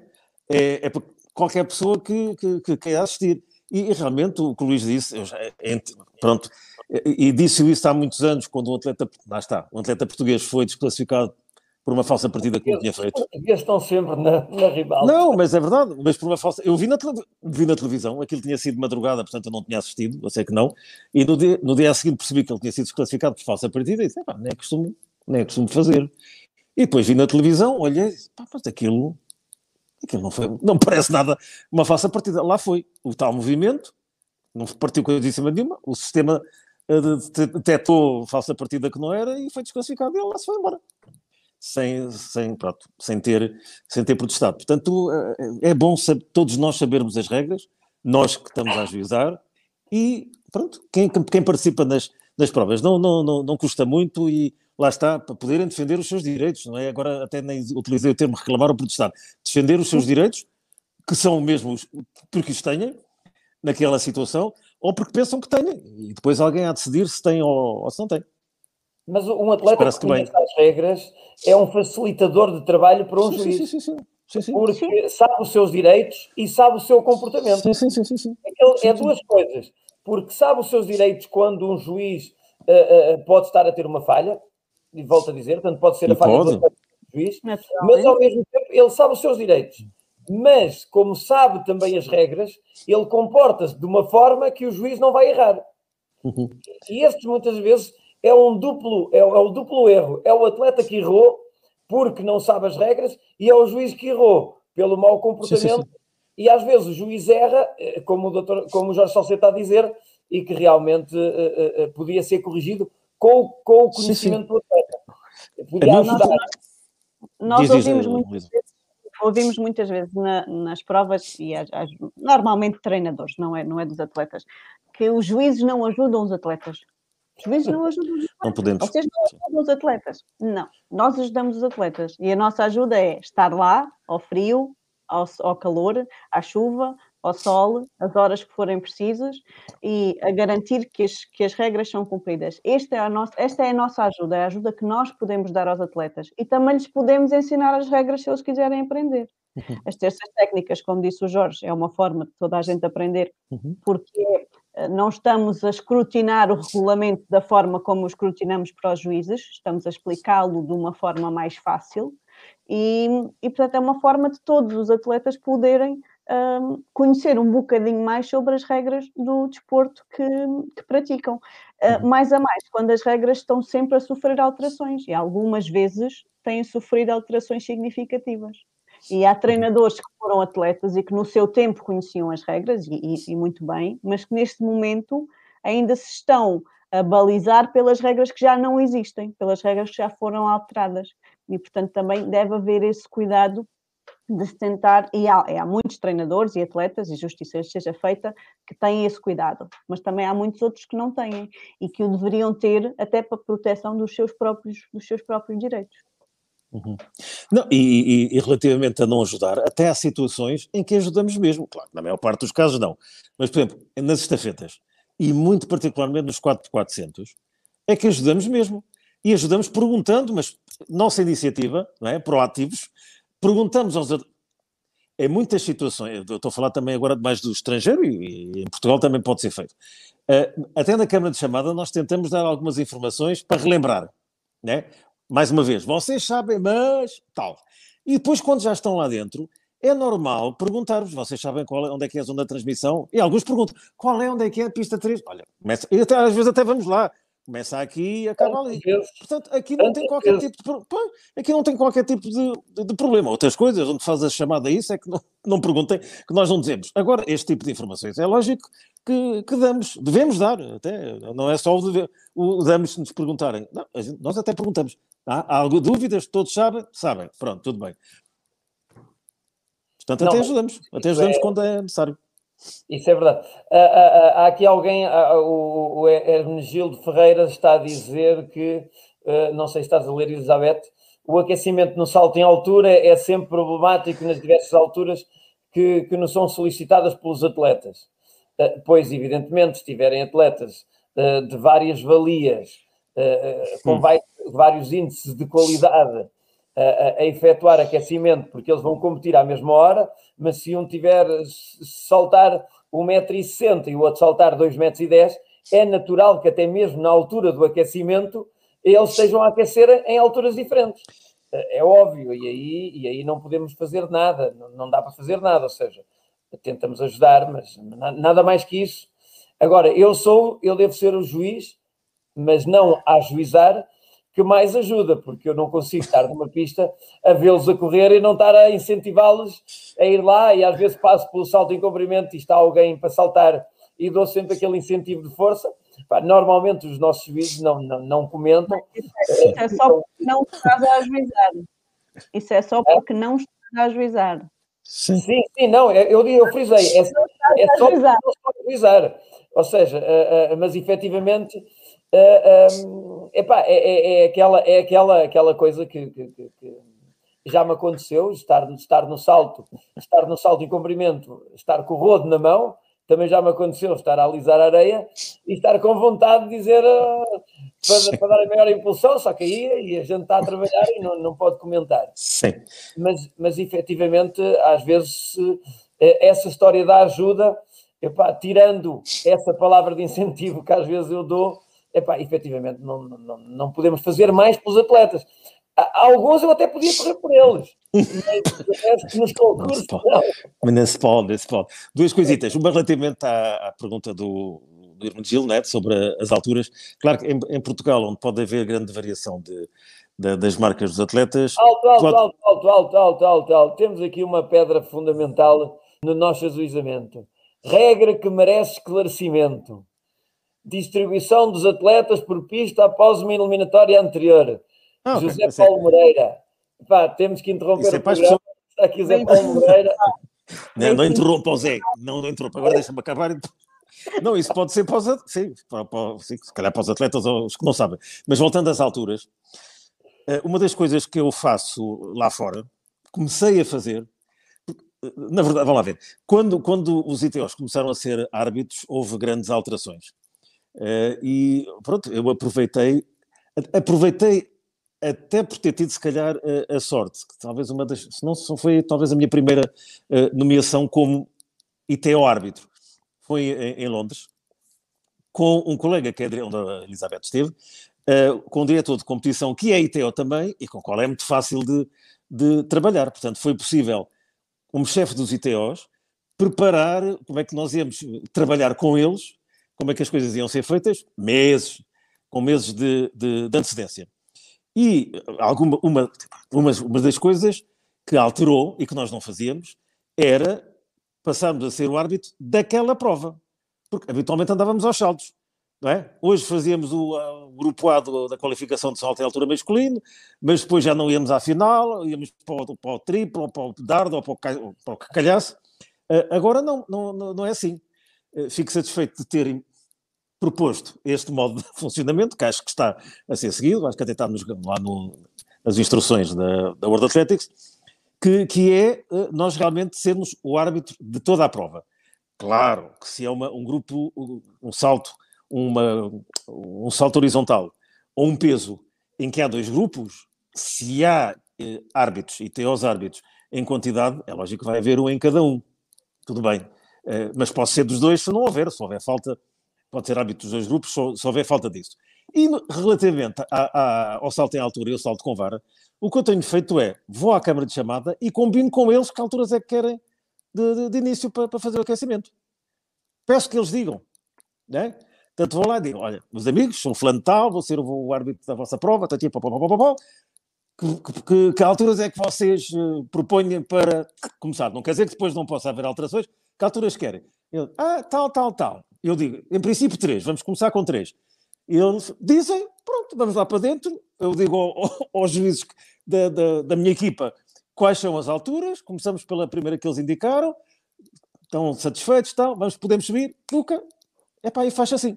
Para não estar ali, sobe, desce, sobe, desce. Portanto, tento co combinar com eles antes de entrar antes de entrar na prova e vou continuar a fazer isto enquanto aquilo funcionar, funcionar bem. Quanto, quanto ao, ao, ao incentivo, pois dentro nós não podemos dar incentivo nenhum. E eu achei hoje muito estranho, isto é um fé diver, mas enfim, uh, hoje tive conhecimento do, como é que eles chamam aquilo? Já nem me lembro como é que chamam. É um livro de instruções para os uh, oficiais que vão estar em Tóquio, uh, além de uma data de coisas sobre o Covid, não é? os, Sim, os exames que tem que fazer antes. Durante... O Jorge Salcedo vai estar em Tóquio. Se Deus não senhor quiser. Estar, foi nomeado para estar nos Jogos Olímpicos. É? Sim, pelo, menos já tem, pelo menos já tem mínimos. Tenho, é, sim, já tenho, há algum tempo. Eu e mais nove colegas, não é? os ITOs e mais os do Júri da Pilo também. Aliás, o António Costa também vai estar, estamos no mesmo grupo. Eh, esta, por acaso, foi uma, uma alteração que World Athletics introduziu há alguns anos, que não era normal, que é de poder ter dois juízes do mesmo, do mesmo país uh, em competições como, como estas, em que somos dez. Uh, porque era às vezes injusto para algum mais, não é? E, bem, aconteceu comigo, tenho consciência que durante alguns anos, não por minha culpa, confesso, roubei o lugar a outros colegas portugueses. Pelo menos no termo da World Athletics isso já não acontece. Pode haver, como pode haver de outros países que tenham, enfim, um número, três, três juízes internacionais na World Athletics, uh, epá, e que sejam considerados como competentes naturalmente pela entidade que, que, que, que nomeia. Mas isto não é cá, das instruções que recebemos hoje. E é engraçado que além de muito sobre o Covid, a maior parte é sobre o Covid, existe uma que eu realmente não percebi, porque tem a ver com incentivar. Dizem eles, para não incentivar por palavras, só para bater palmas e não sei o quê. Mas nós não podemos, não podemos incentivar ninguém, só se estiver na bancada, está bem, mas ok. Se estou a falar de eu estar na bancada no atletismo, que noutros não será bancada, ok. Epá, mas não vou ter tempo para estar na bancada, por isso também não vou incentivar ninguém. Não percebi aquela nota. Peço desculpa que não foi muito relacionado. Era para mas... tirar a máscara. Provavelmente... Pois isso eu percebi. Mas Olha, nós não, não, podemos incentivar ninguém nas provas. Mas não se esqueçam, não se podemos, nem devemos. Vocês dois, um de vocês dois agora tem incumbência de e a honra de responder ao Zé Paulo Moreira. Ah, pois, pá. mas essa, sim, essa é fácil, estou a dizer que é, é fácil porque é seguir o, o regulamento, não é? Uh, e nas, depois nas provas nacionais, que não é muito, é um bocado raro, não é? Haver provas de qualificação certeza que segue, que segue o mesmo critério. Uh, para já, para a primeira volta, mas falemos em termos internacionais, é um dado de certeza, mas nacionais é, é a mesma regra, diz o mesmo para nacionais ou internacionais. Nós temos que partir sempre da, da, do, do, período das marcas que foram obtidas pelos atletas no período que é determinado pela organização. Pronto. Se for a Associação de Lisboa, decide que é, é deste ano, desta época. Se for. Uh, e a World Athletics é a mesma coisa. Quer a World Athletics, quer, quer a Associação Europeia, mesmo que os mínimos sejam do ano anterior, as marcas que são consideradas em primeiro lugar é a melhor marca do atleta no ano. E para aqueles que não têm, mas que fizeram marca de qualificação no ano anterior, vêm a seguir, não é? Por ordem. Isto por acaso tem a ver com uma história, não, não deve ter tempo para contar se não contava. Uh, e, e, depois é aqueles que, que entraram sem mínimos, que às vezes também há. Pronto. E então, muito facilmente, os atletas, temos que ver quantos são, quantas séries é que nós necessitamos para distribuir os atletas, e depois distribuímos por, como uma serpente. Pura e simplesmente. Não tem nada, nada de, de, de especial. Habitualmente consideramos, vamos supor que são quatro grupos, é? nesta primeira volta. Começamos pelo grupo A, primeiro atleta que está na lista para, para o A, depois o segundo para o B, o terceiro para o C, o quarto para o D, depois o quinto vai outra vez para o D, e assim sucessivamente, portanto andamos ali à voltinha até acabar. E depois da segunda fase, o, que se faz, habitualmente se faz, uh, é tentar que não haja, a não ser que seja impossível, mais que um atleta do mesmo clube, do mesmo país, na mesma série. E então aí fazem-se trocas com outros que estejam mais ou menos na mesma, na mesma posição. Pronto. Uh, isto aconselha-se a, a, que, a que se faça. Por exemplo, quando estamos numa meia-final com três atletas ou com quatro do mesmo país, se for o caso, uh, é lógico que pelo menos tem que estar dois numa e dois na outra. Né? Não pode impedir isso. Mas quando são muitos, habitualmente é possível. Temos os resultados. Primeira volta qualificativa e vamos fazer agora, se forem provas curtas, porque se forem longas a coisa já é diferente, se forem provas curtas, quer dizer, até 400 metros, o que nós fazemos é uh, considerar uma lista que é ranqueada primeiro por todos os vencedores, que serão quatro, os vencedores das quatro eliminatórias pelos tempos que eles fizeram, depois os segundos classificados, depois os terceiros, se foram três qualificados por tempo, imaginemos, eh, por, por ordem de chegada, depois orientamos os outros por ordem de tempo. E vamos colocar da mesma maneira. O melhor, se forem agora dois grupos, meios finais, pronto. O, o melhor no grupo A, o segundo no B, o terceiro no, no B, o quarto no A. Em termos de ranqueamento, é fácil. Agora, se são provas, provas mais longas, em que habitualmente não há aquela luta mais direta, mais velocidade que existem em provas curtas, aí consideram-se os tempos que os atletas tinham do passado e só se alteram o, os tempos dos atletas que melhoraram. Mas depois é a mesma coisa. É ranqueá-los, se não houve alteração nenhuma, fica da mesma como estava, e toca dispor como se fosse uma, uma serpente e tentar trocar eh, aqueles que estão do mesmo, do, que são do mesmo país. Houve uma vez, tive uma situação, sou Luís me autorizar e Elizabeth também, eu não vou contar a, a situação toda, mas, mas foi uma complicada, complicada porque fomos acusados, eu e o meu colega, fomos acusados de não ter funcionado como deve ser, que não foi o caso. A, a, regra até se alterou por causa disso, mas não se alterou por aquilo que tinha acontecido. Foi nos Mundiais de pista coberta em Valência, em que eh, ficaram na primeira volta ne, ne, no mesmo grupo o Robles e o Liu. E porquê é que ficaram? Porque na altura a regra que existia era aquilo disse. Mais nada, ponto final parágrafo. E, e as mudanças que fossem necessárias. Ora, um deles, agora já não lembro qual era, ou Robles ou Liu, tinha participado nesse ano em provas, o outro não. Portanto, tinha marca da época anterior. Resultado, foi cá para baixo. Como eu disse há, há, há pouco, primeiro eram, são seriados atletas com as mesmas marcas do ano. Como um deles não tinha, ficou cá embaixo. Ora, quando se fez a Serpentezita, o que é que aconteceu? Robles e Liu na mesma, da mesma série. Opa, ninguém protestou coisa nenhuma porque não tinham que protestar. Mas depois o que aconteceu? Aconteceu que o nosso amigo Robles pensou que o Liu tinha feito a falsa partida. E parou. Só que o juiz de partida, que era um colega espanhol, por acaso, que é juiz internacional também, uh, não marcou a falsa partida. Epá, quando ele deu por isso, 60 metros com barreira já não foi a tempo sequer de ser qualificado por tempo. Resultado, apareceram-nos não sei quantos, a culpa era nossa. Digo, perdão, porque estavam na mesma série. Então, mas e depois? Quer dizer, mas ele parou porque estava na mesma série. Mas como é que nós temos? Opa, não foi fácil. Não foi fácil. Claro que eu lutei, não é? Ainda por cima, como era na altura mais sénior que o meu colega, disse: eu, eu falo. Disse: pá. E, e, e mesmo um colega, enfim, de um país importante que estava no Conselho, na altura teve a lata de, de me dizer, e disse depois do Conselho, porque eu tinha que ir apresentar o relatório do Comitê Técnico, e ele veio-me com a história e eu respondi-lhe a mesma coisa. Disse: o regulamento diz que os melhores atletas devem ser apurados para a final. Estava, e depois? E ele não podia ter sido apurado. Quem é que o mandou parar? Quer dizer, ninguém o mandou parar. Não é? Ah, qualificavam quatro, quatro por ordem de chegada, mas não sei quantos tempos. Ele parou com o pé dele. Olha, eu estou-me aqui a rir.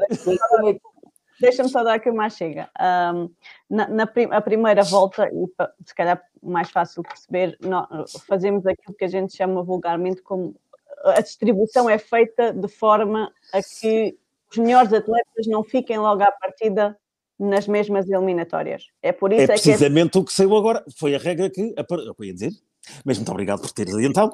Essa regra foi introduzida depois deste caso de Valência. Por isso, é para não venham dizer que agora que do ponto de vista de apresentação, não é técnico, mas do ponto de vista da apresentação, realmente é melhor que os meus atletas não se encontrem antes da final, estamos completamente de acordo. Portanto, Mas vamos o sorteio, o em si também já é feito mais ou menos assim, porque o melhor atleta vai na A, o segundo melhor vai na B e o terceiro vai, vai na, daquela, daquele período.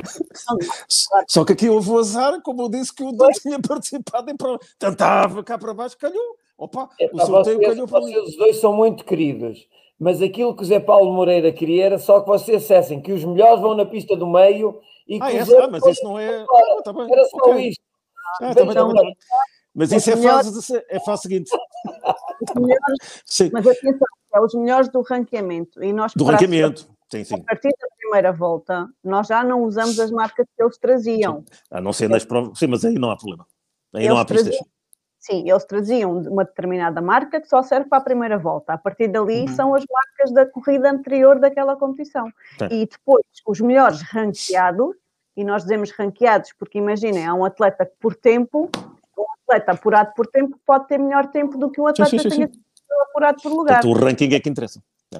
O que conta é esse ranqueamento. E depois, os melhores atletas vão nas pistas centrais, 3, 4, 5 e 6. O sorteio seguinte é a 7, 7 e a 8. Depois um e Esse dois. aqui- A não ser, 2. Portanto, o quinto melhor atleta ranqueamento vai na 7 ou na 8. Independe- É o sorteio, é o que calhar. E depois os outros vão então na, na 1 e na 2. Nós, nós, nós tivemos uns problemas, uns problemas ditos eh, na distribuição de de cá em Lisboa, ehm, porque o, o nosso programa, e, e a Elizabeth é que percebe melhor disto, muito melhor do que eu, eh, porque eh, o, nosso, o, no- o- o programa eh, eh, algumas vezes fazia a seriação ou para, oito, para, uma, para uma prova de oito corredores ou para de seis corredores. E, e algumas vezes aquilo tinha que ser forçado, carregar lá num pisco, forçado à mão, e o que acontece é que quando a pista era de seis corredores, o a- as pistas não corria melhor, ou seja, o método não funcionava da melhor forma e alguns atletas com melhores marcas ficavam nas pistas interiores ou nas pistas exteriores.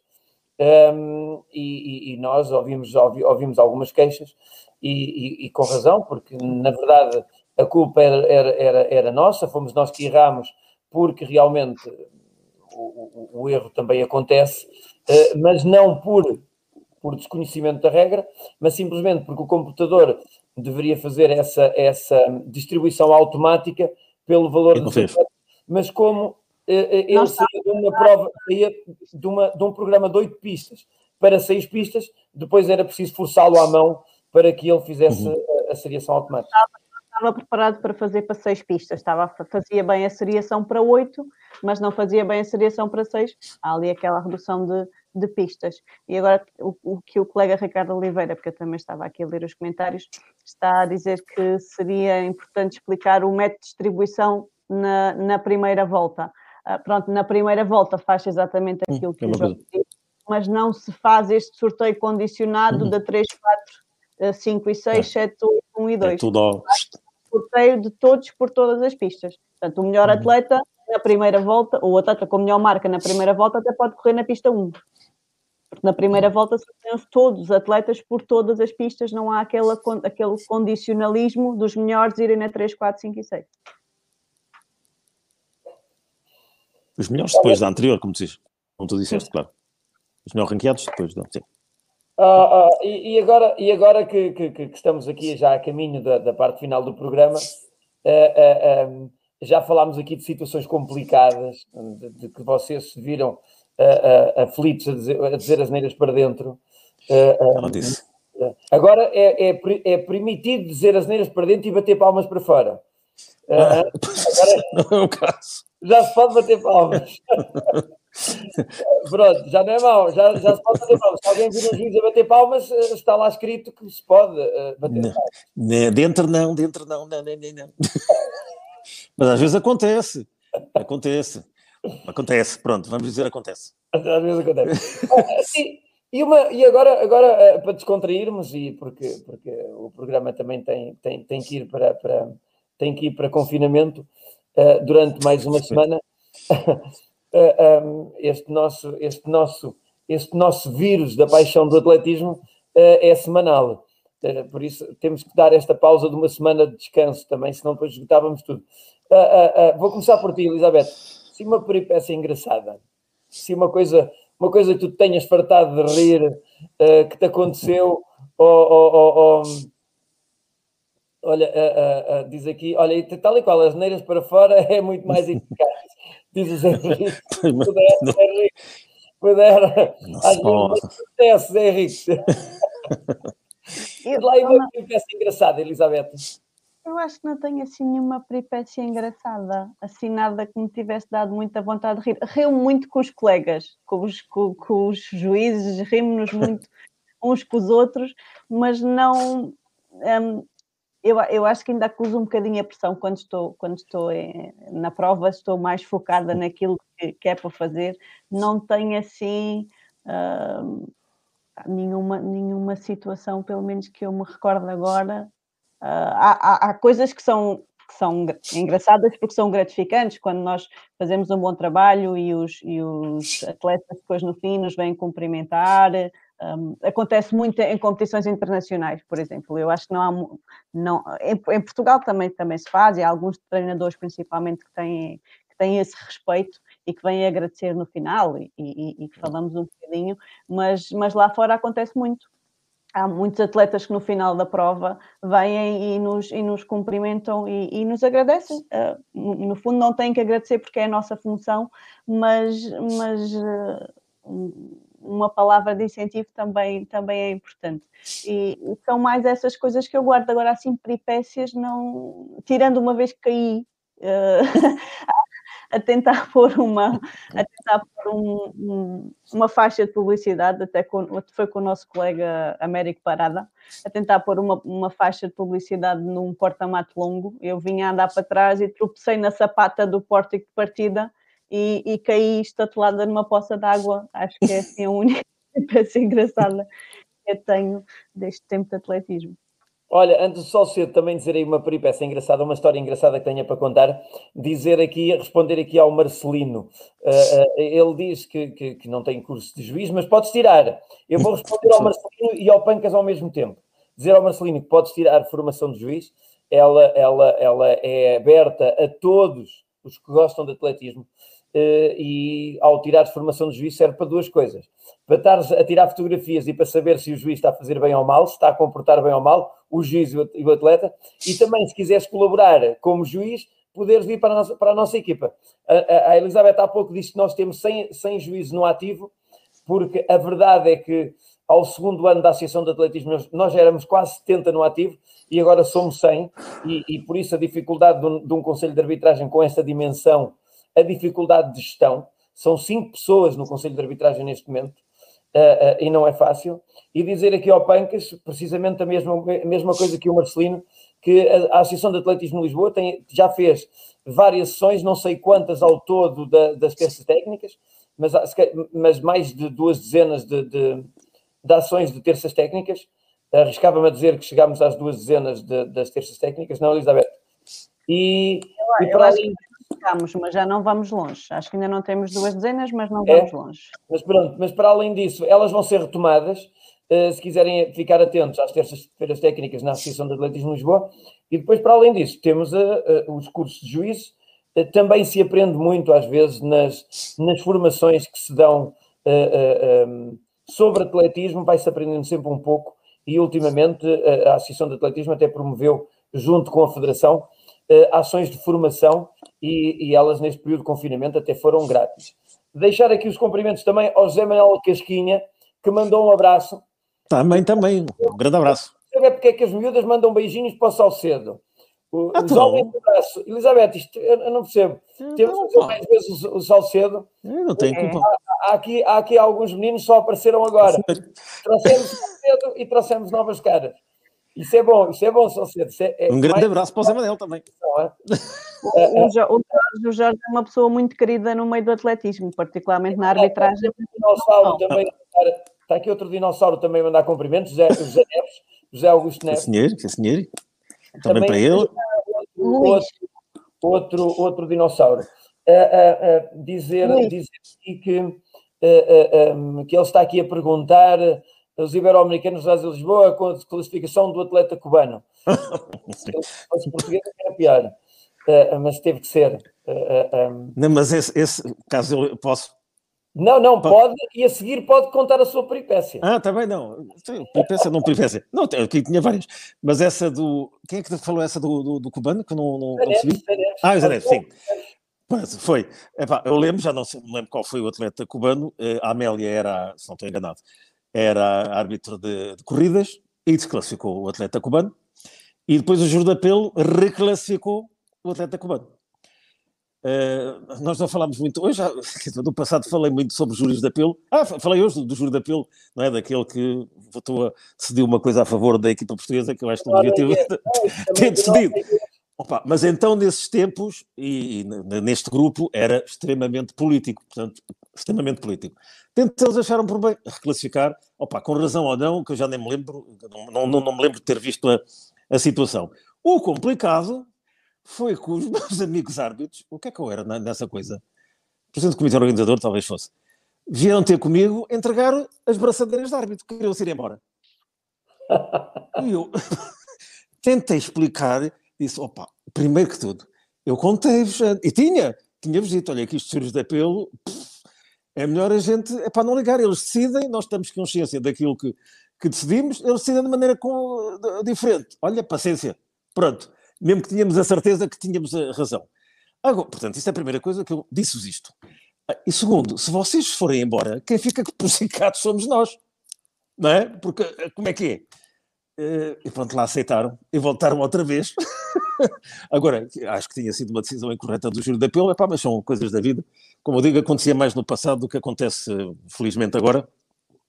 Embora na World Athletics continuemos a ter nas grandes competições uma maioria de membros do Conselho, mas eles agora estão a tentar selecionar aqueles que têm alguma, alguns mais, outros menos, alguma veia técnica, pronto, em que poderão decidir por motivos técnicos e não por, por, por outros.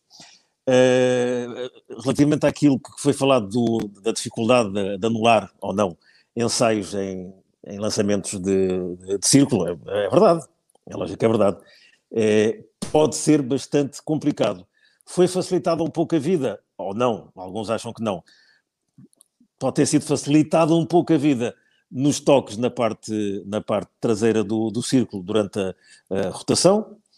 Uh, na segunda-feira, eu disse à Elizabeth, na segunda, terça-feira, tivemos uma reunião do tal grupo de trabalho das regras para discutir e propor ou não algumas propostas de alteração às regras que foram apresentadas por alguns países, e uma que foi apresentada pelo Brasil, se a Bernadette ainda estiver, pelo menos ela, uh, que era para alterar, alterar a regra e uh, eliminar uma determinada parte da, da, da frase que, que, lá estava.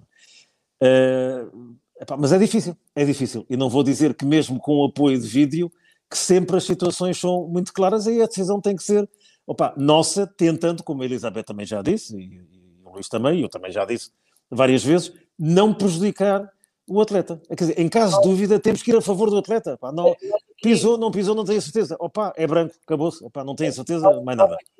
Nós aqui, para dar, para dar aqui um, um reforço desta, desta, desta, desta questão do, do, do, Marcelino, normalmente na Associação de Atletismo de Lisboa, nós primeiro gostamos de fazer as coisas e depois envaidecer-nos uh, mostrando. É, olha, está aqui. Uh, e, e, mostrarmos os painéis de LED, mostrarmos os outros equipamentos que temos, uh, para nós é um motivo de orgulho porque hum, estamos a ajudar os atletas e ao mesmo tempo estamos a ajudar a, a, aquilo que para nós é, é, é, é, e eu não me canso de dizer isto, os atletas são o maior património da modalidade, Sim. sem dúvida. Mas a seguir são os juízes. E enquanto as pessoas não perceberem isto, numa competição, se não houver um bom juiz, nunca pode haver um bom atleta. Sim, sim, sim, sim, As pessoas têm que ter esta percepção. E nisto, e nisto, a Elizabeth está tá, tá a ver, e as pessoas lá em casa, algumas pessoas já sabem, uh, nós estamos a, a, implementar a implementar programas, porque nós temos um computador, nós usamos já o sistema informático, um computador em cada, em cada concurso, e, vamos, e temos, estamos a implementar uma câmara que fica ligada ao computador uh, para, para guardar a informação de imagem do concurso. Caso seja necessário verificarmos a imagem é simples, nós vamos, temos uma câmara que vai ficar a olhar, a olhar o concurso, ela não é visível, só em caso de dúvida uh, e em caso do tal protesto é que nós virem, iremos, o concurso para, para nós iremos ao vídeo analisar se para o juiz e chamar o árbitro e, e, e analisarem se realmente existe dúvida ou não. Também aí estamos a tentar, a tentar implementar, implementar novas medidas, porque acho que isso também faz parte, faz parte de, de, de, se nós conseguirmos melhorar também isso, o atleta está mais descontraído a competir. E aquilo que nós queremos é que o atleta esteja descontraído, ou seja, esteja concentrado, mas descontraído no sentido de, de, de dar o seu melhor. Porque se, ele, se o atleta tiver que estar preocupado, é pá, se eu, se eu não tocar ali, o juiz vai dizer que eu, que eu fiz. E assim, se ele souber que, que aquilo está a ser filmado, ele próprio tem consciência que está completamente à vontade. Porque a, a, o juiz é só um elemento agregador, está ali para ajudar, nunca para complicar. Não e o problema é que muitas das vezes, no desconhecido, no desconhecido, o atleta desconfia.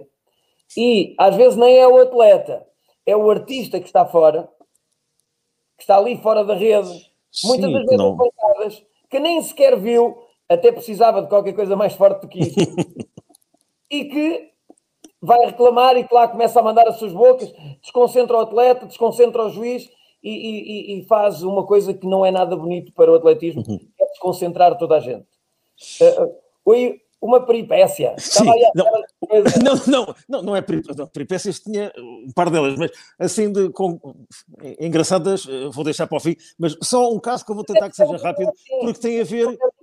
Já levamos meia, já estamos a ter meia hora de hora de eu, para já sou muito perigoso neste tipo de coisas. Aliás, já nem me convidam para cursos nacionais porque eu destruo os horários todos. Portanto, lamento muito. Portanto, já nem me convidam com, com medo. Uh, mas eu vou tentar ser rápido. Nunca foi uma, uma decisão bem tomada, uh, porque o árbitro, na altura, era um árbitro local, uh, achou por bem, pois, não ir pela, pela opinião do seu juiz, que foi em Sydney, nos Jogos Olímpicos, na, no Decathlon no disco do Decathlon com o Erquinul, que foi campeão olímpico. Alguns já conhecem esta história, uh, até mesmo os amigos do, do Brasil e de, de, Espanha que estão a ouvir, possivelmente já me ouviram falar dele, porque uh, é interessante, acho que é interessante. O Erquinul fez um, o primeiro nulo, o segundo nulo, e o terceiro, o terceiro, mas nítidos, depois de lançar, faz uma rotação, passa com o pé, agora não lembro qual deles era, mas não interessa, passa com o pé por cima da, do rebordo, por cima, e dá a volta, e o juiz australiano levantou a bandeira vermelha. Uh, para mim não me parecia nada que, que, ele tivesse tocado, é, pelo menos eu tinha a certeza que tivesse tocado, mas na altura nós não tínhamos poder de decisão. Só podíamos aconselhar e, em caso de problema, contactar o delegado técnico. O Erquinul sai, olhou para a bandeira vermelha e até corretamente, mas disse que não, não, mas eu não toquei, não toquei se não tinha dado por isso. Eu voltei para o juiz australiano, por acaso era um bocadinho mais alto que eu, e disse como a Elizabeth já disse há bocado, vamos medir o ensaio. Ele nem pediu, o Erquinul não tinha pedido para medir o ensaio, mas decidiu que, para medir. Ele ficou a olhar para mim, não fez nada, eu costumo brincar e disse, pá, o, o, meu inglês era tão mau que ele nem percebeu o que é que eu tinha dito. Portanto, repeti outra vez a conversa. Eh, eu acho melhor eh, medirmos. E ele levanta-me a bandeira branca. Naquela altura não havia mais prova nenhuma no estádio, era a única, estava pendurada, como é costume nas provas do Decathlon, diga-se em bom da verdade, e até na televisão aparecia ali a falar com o homem e ele levantar a bandeira branca. Resultado, acharam que eu é que tinha dito para o homem que não foi, que não foi. Mas o árbitro não estava lá, porque os nossos amigos australianos têm um, ou tinham pelo menos, uma certa maneira especial, como eles diziam, de ajuizar, portanto o árbitro estava no outro lado qualquer. Portanto, ele veio, contou-se a história, eu não tinha visto, e aquilo ficou em, em suspenso, como é lógico a decisão. Ele disse: Eu no fim da, do, do grupo vou, vou ver o vídeo, porque havia uma câmara de vídeo à frente para ver se ele conseguia identificar ou não. E eu pedi, perguntei se podia ir com ele. Fomos, tivemos para ali pá, 15 minutos a ver aquilo para um lado e para o outro. Podia ser, podia não ser. E ele tomou a decisão de que não era. Considerou válido. Considerou válido. Uh, e com isso o Erquinul foi recordista, uh, recordista não, foi campeão uh, olímpico. Mas houve quem não ficasse nada satisfeito com a história, particularmente a Federação Checa. Claro. Não só me tornei inimigo, inimigo público número um da, Checa, República Checa, como o Presidente da Federação me disse depois, eu expliquei o que tinha dito, pá, está bem, há coisas piores na vida, Uh, como, como a Federação pediu um estudo a uma companhia qualquer uh, para ver se aquilo tinha sido nulo ou não. Epá, passado uns meses veio a resposta de que não tinha sido nulo por 8 milímetros. Parece que o homem não tinha tocado por 8 milímetros, portanto, decisão correta, uh, mas de qualquer modo tinha sido a favor do atleta. Agora, uma coisa caricata, eu vou dizer que era um bocado caricata, que me aconteceu como, como árbitro também, em Doha, no Mundial de Pista Coberta. Bem, Doha, não há falta de dinheiro, como toda a gente sabe, pois, dinheiro não falta. E uh, uh, a, a, temperatura habitualmente é pó quentinho, mesmo na altura de um campeonato de pista coberta, ou seja, em março. E então eles tinham ar-condicionado no pavilhão. Tudo bem. Na parte que não era da competição, epá, era um frio que uma pessoa não aguentava. Quer dizer, quando entrava, estava, mas mesmo frio. Lá dentro estava aceitável. Só que era uh, suficientemente forte para haver uma brisazinha. Portanto, este vosso amigo uh, foi para o cumprimento, qualificação cumprimento masculino, e numa certa altura o Chris Tomlinson, muitos conhecerão que foi um, um bonzinho uh, saltador em comprimento, veio ter comigo e perguntou assim: está um bocado de vento, não está? Disse: bom, vento não é propriamente o caso, sim, deve ser do ar-condicionado. Uh, não se pode desligar, porque é que ele estava a perguntar isto? É que a brisazinha que havia era contra não era no sentido da pista de balanço.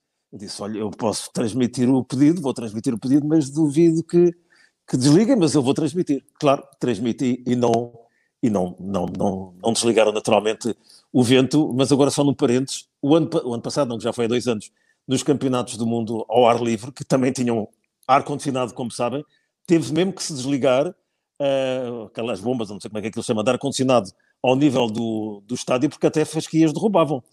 Quando os atletas, as equipas foram visitar uh, o estádio, um par de dias antes de, do início da competição, opa, reparou-se, é, chamaram, chamaram-nos e disseram, olha, olha aqui, punham a fasquia, pumba, caía com o vento do ar-condicionado. Portanto, desligaram o ar-condicionado de baixo e só ficou o de, olha, o, o de cima. Miguel, o Miguel antecipou-se, o Miguel Antunes antecipou-se, porque eu ia dizer que o rapazito devia ter pedido um anemómetro para a pista perto.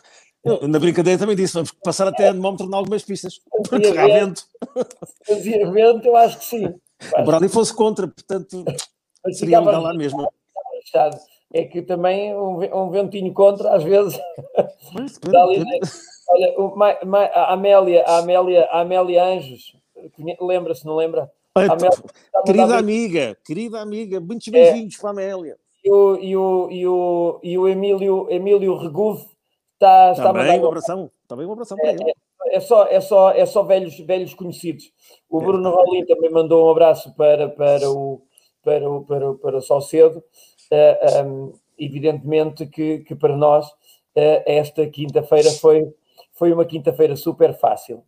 Uh, eh, um, às vezes temos outros temas assim mais quentes. Sim, sim, sim, na semana passada, na semana passada tivemos cá o Zé Carvalho, o, o grupo, ele deve nos estar a ouvir, porque ele e o Cipriano também acompanham este nosso programa.